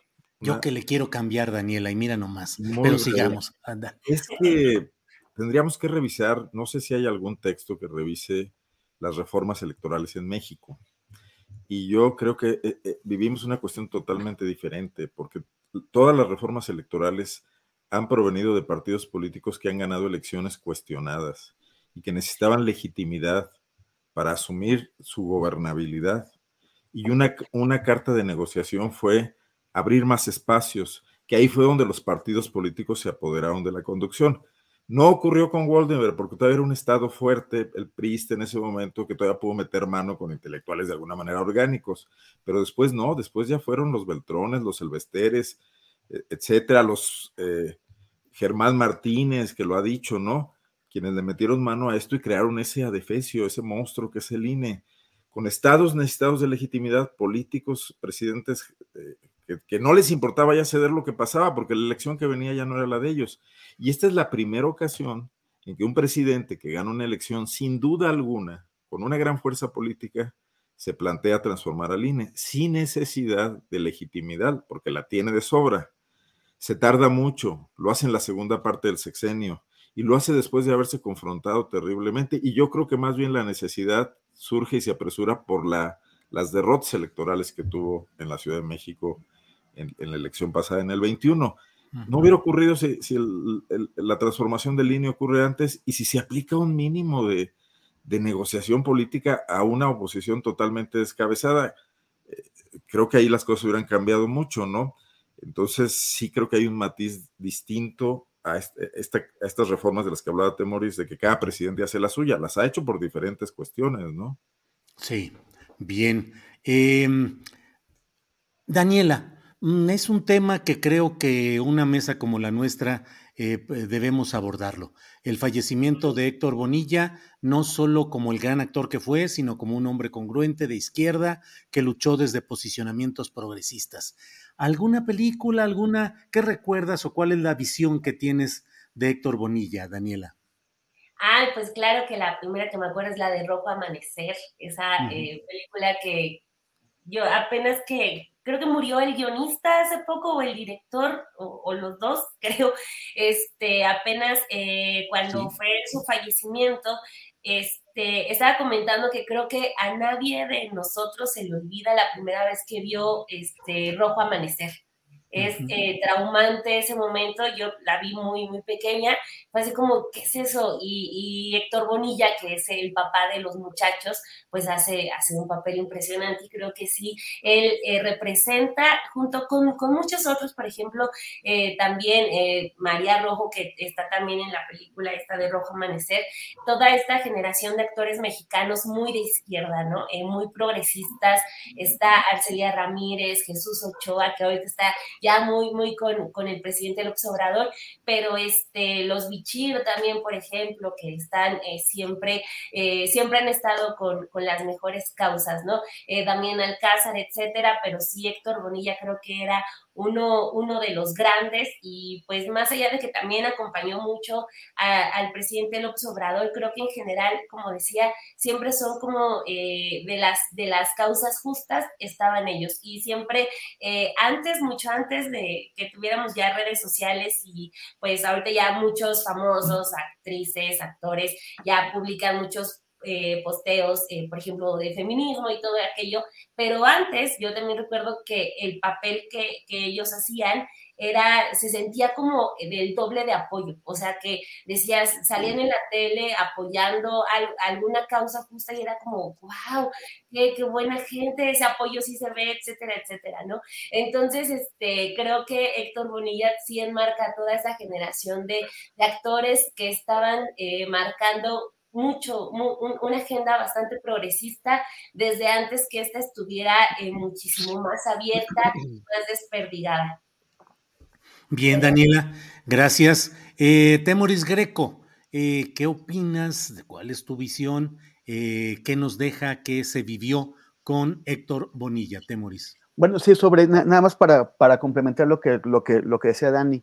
Jorge Fons, el director, y, y Javier Robles, que además Javier Robles nos dejó un muy buen documental sobre Ayotzinapa, que se llama Ayotzinapa Crónica de un, de un crimen de, de Estado, que fue de los, eh, a mí me parece que el segundo que se hizo sobre el tema Ayotzinapa y el primero que lo abordó en su dimensión política. Entonces, este, eh, entre una la, larguísima trayectoria tanto de Javier Robles como de Jorge Fons. Este, a, mí me, sí, también me, me, me yo conocí a, a, Héctor Bonilla porque, uy, desde hace muchísimos años, cuando era chavillo, entré a un grupo que se llamaba Comunicadores por la Democracia con, con María Victoria Llamas y, y, Héctor era, era uno de los integrantes, ya pues muy, siempre muy amable. Y después cuando eh, fue el despido de MBS, de, de Carmen Aristegui, que pidió eh, Peña Nieto, pues formamos un grupo de gente que eh, tratamos de movilizar a la sociedad para oponernos a este despido y sobre todo para defender el derecho de, las audiencias. Y eh, Héctor fue muy activo, a pesar de que ya, pues ya, ya, ya tenía una, edad avanzada, ya, ya, ya, no estaba tan bien de salud. Y, y, pues bueno, este, es un hombre que siempre fue muy comprometido. Hay que recordar que Rojo Amanecer fue, eh, em, fue, fue, fue estrenada, fue la, la, primera ocasión en que el tema de la participación del ejército en la matanza del 68 se trató abiertamente, se, se trató a nivel masivo. Entonces, siempre estos temas podían quedar para ciertas publicaciones que, que, circulaban pues en el nicho, para las discusiones en las universidades, pero no se permitía que llegaran al público a nivel más, más masivo. Antes había tres, tres tabús, no tres cosas que no se podían tocar, que era el presidente, eh, eh, el ejército y la, y la, Virgen de Guadalupe. Ahora podemos meternos con el presidente y con el ejército, con la, Virgen, con la Virgencita todavía no pero, pero, pero bueno, pero el, el, caso es que fue, o sea, el, rompimiento de estos tabúes la, fue e, el, el, el, esfuerzo de mucha gente que de manera, eh, o sea, que cada quien en su, en su trinchera fue tomando riesgos, riesgos importantes. Eh, sea, hemos visto todavía ahora sigue el ejército sigue espiando gente a través de, de Pegasus y sigue eh, hostigando a quienes nos metemos con él pero, pero era, eh, una cosa es en 2022 y otra cosa era en los años 80. Entonces, a mí me parece que también hay que reconocerles a todos ellos, a Fons, a, a, a Bonilla, a Javier Robles y, a, quienes, a, María Rojo, a quienes estuvieron en ese, en ese proyecto, a los, a los Bichir, que también mencionó eh, Dani ahorita. O sea, muy, mucha gente que poco a poco fue enfrentando y, y erosionando y, y demoliendo el sistema para que hoy todos podamos eh, hablar de, eso.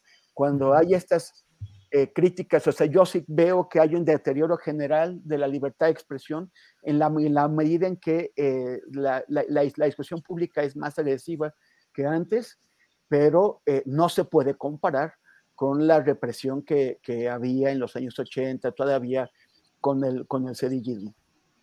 Bien, Temoris.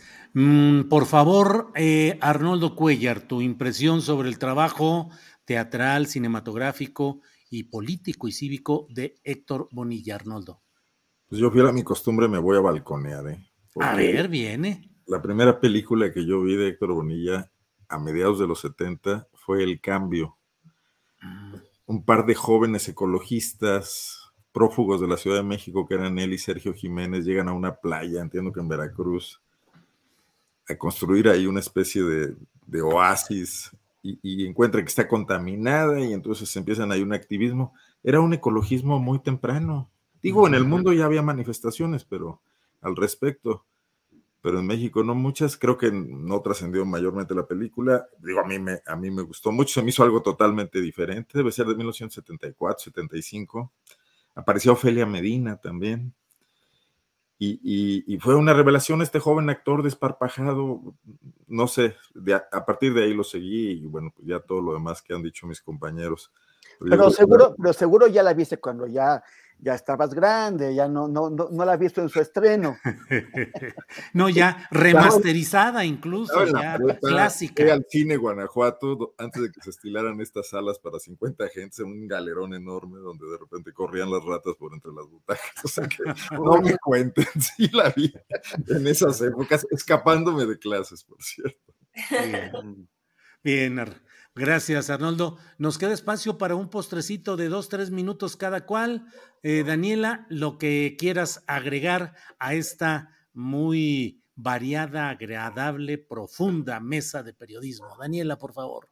Pues les va una nota que vamos a tener en la noche porque eh, Laida Sansores otra ah, vez hizo un anuncio y dice que el invitado de su peculiar programa del martes del jaguar. Mm, eso va a estar bueno. X González, así, efectivamente va a estar bueno y creo que en esta ocasión sí me voy a aventar en vivo el martes del jaguar, porque siempre lo voy hasta la mañana, el siguiente día, pero creo que hoy sí me sumo en vivo. Sí, eh, pues es que Daniela, eh, como que ahí hay una eh, jefatura de producción de este programa de Martes del Jaguar, que a veces como que se cae y al otro programa tienen este tipo de, pues de sucesos que además generan mucho ruido en cuanto a que se denuncia y se dice, bueno, es eh, espionaje, es el uso del poder político para atacar a opositores, pero bueno, la verdad es que de que jala auditorio, lo jala, Daniela. De que hay nota, hay nota. ¿Va a ser una grabación, una entrevista? ¿Qué va a pasar ahí? Pues quién sabe, quién sabe. ¿Quién sabe? Solamente lanza el tweet y ya está su programa de la noche. Pero pues sí, va, va a estar bueno hoy, al menos interesante ver. Yo hago las videocharlas astilladas a las nueve de la noche normalmente, pero los martes cuando estoy hablando, hay gente que me va informando por el chat, acaba de decir esto y ahora dio a conocer esto. Y digo, bueno, pues ya mejor váyanse al otro, vámonos todos y ya bajamos la cortina y vámonos al changarro. Temuris, postrecito, por favor. Oye, pues este, el, segundo encuentro nacional de periodistas, este, vamos, vamos a tener este jueves y viernes en la Facultad de Ciencias Políticas de la UNAM, en CEU, el segundo encuentro nacional de periodistas. Eh, tal vez alguien se puede imaginar que cuando hablamos de encuentro de periodistas, pues va a ser otro cobadongazo, pero no, para nada. Es este, son, son estos encuentros, que es el segundo, eh, son eh, originados a partir de la compleja situación que vive el periodismo eh, desde la violencia, los asesinatos de, periodistas, de hecho el, primero que se produjo en Chiapas fue a raíz de la, del asesinato de Freddy López Arevalo y, y, este es el segundo. Eh, se, van a discutir eh, temas que, que, que, preocupan al periodismo, problemas que se están agudizando y uno de ellos es el tema de cómo hacer periodismo crítico cuando los actores políticos están cada vez exigiendo más incondicional, o sea, apoyo incondicional para esos actores políticos de todos los colores y de todos los bandos y, y, ataques eh, eh, fuertes contra, despiadados contra sus rivales. O sea, cuando, cuando aquí no hay una cuestión de, de, matices. Si no estás 100%, si no te perciben como 100%, de un lado, entonces seguro estás trabajando para los otros. Y, entonces esos no son las condiciones en las que el periodismo crítico puede funcionar y puede eh, eh, em, ser mejor recibido. Y sin embargo, se sigue haciendo, lo, lo seguimos haciendo.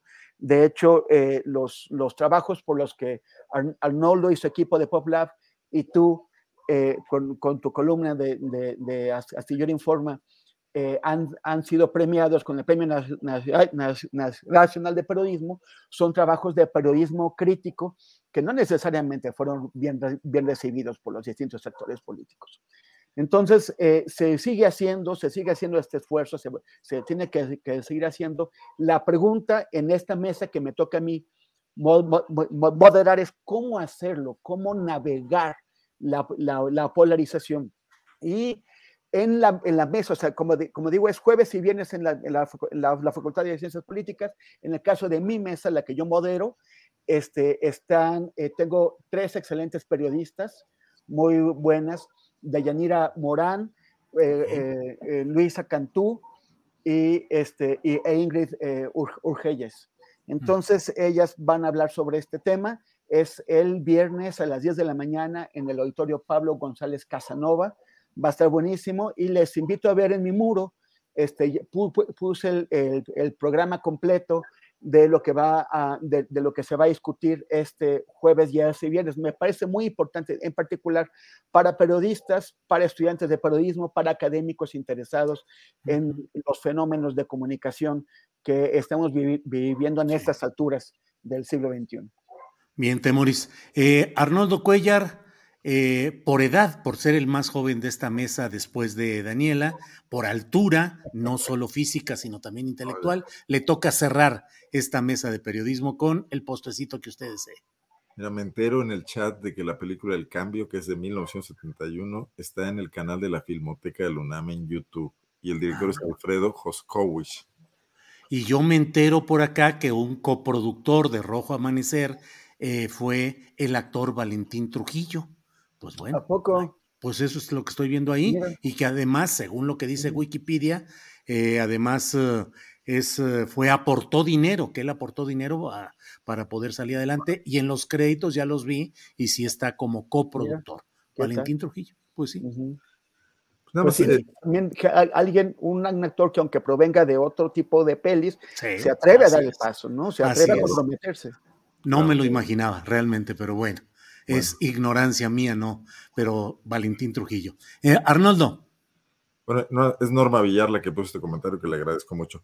Bueno, lo del Premio Nacional de Periodismo, Julio, me, parece muy, muy grato, muy relevante que se haya volteado a ver historias que ocurren en los estados, al interior del país, ¿no? Que es tu caso, que es nuestro caso, que es el caso de, de Nucamendi, de a dónde van los desaparecidos, o de Daniela Pastrana, ¿no? Que son, son historias duras de, de cosas que están ocurriendo al interior del país, de medios además independientes, no, no, solo críticos, sino que están batallando para sobrevivir, lo cual también nos da una idea de cómo están aquí cambiando las cosas, ¿no? Digo, un premio siempre es una selección, debe haber cosas muy buenas que quedaron fuera, pero eh, me, me, me, congratula esa situación, ¿no? Pues bueno, además de haber sido uno de los que, junto con un equipo muy, muy potente y muy importante en PopLab, eh, Verónica Espinosa, Kenia Velázquez, Marcos Vizcarra, que además es un periodista sinaloense que colaboró con nosotros a la distancia, y un equipo técnico también que nos ayudó mucho.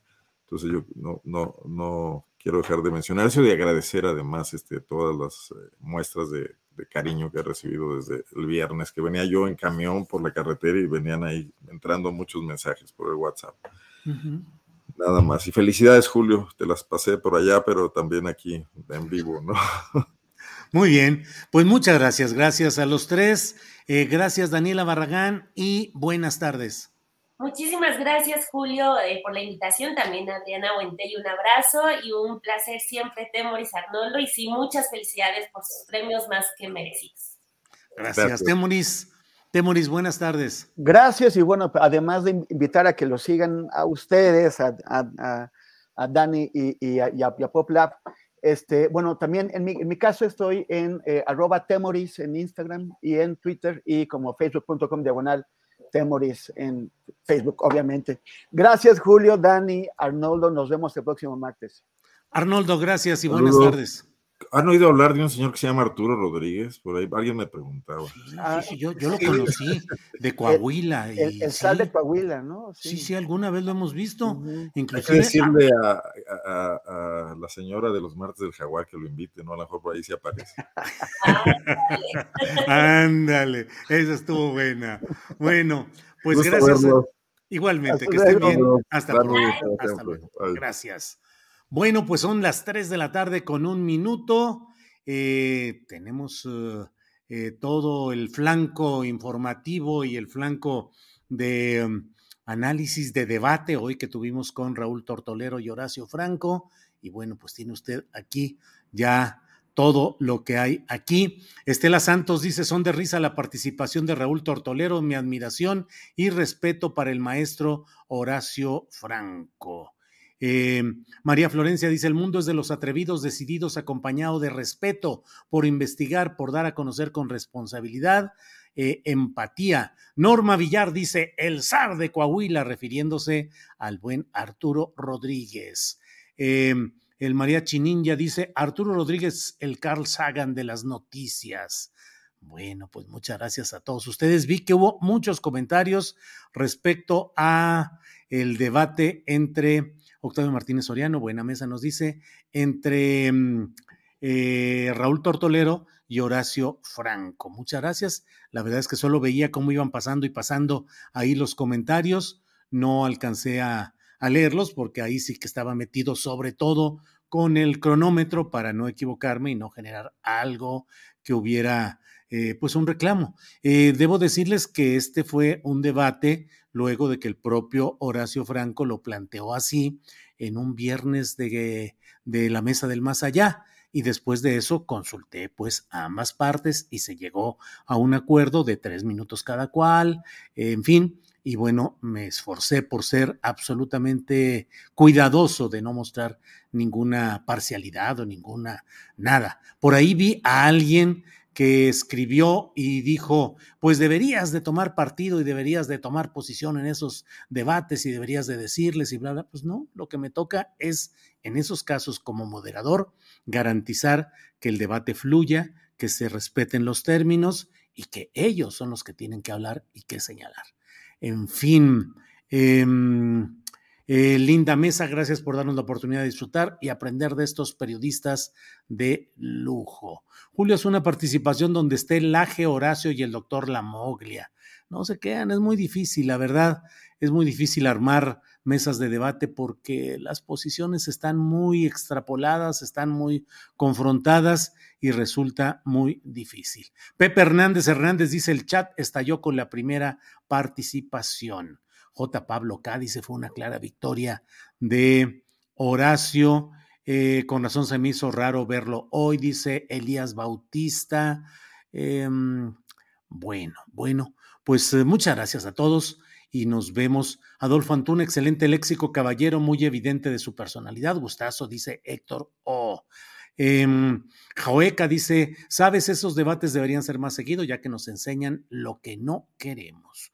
Bueno, pues muchas gracias a todos, a todas, gracias a la audiencia, gracias a Tripulación Astillero. Nos vemos hoy a las nueve de la noche en la videocharla astillada y mañana de nuevo aquí de una a tres de la tarde. Gracias por hoy. Buenas tardes.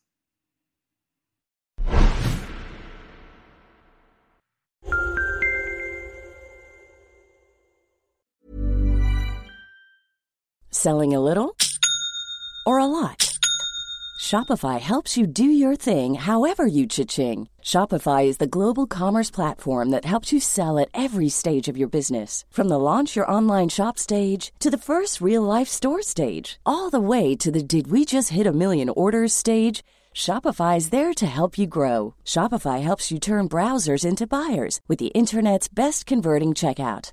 36% better on average compared to other leading commerce platforms because businesses that grow grow with Shopify. Get a $1 per month trial period at shopify.com/work. Shopify.com slash work. Even on a budget, quality is non-negotiable. That's why Quince is the place to score high-end essentials at 50 to 80% less than similar brands. Get your hands on buttery soft cashmere sweaters from just 60 bucks, Italian leather jackets, and so much more. And the best part about Quince, they exclusively partner with factories committed to safe, ethical, and responsible manufacturing. Elevate your style without the elevated price tag with Quince. Go to quince.com slash upgrade for free shipping and 365-day returns. Para que te enteres del próximo noticiero, suscríbete y dale follow en Apple, Spotify, Amazon Music, Google o donde sea que escuches podcast. Te invitamos a visitar nuestra página julioastillero.com.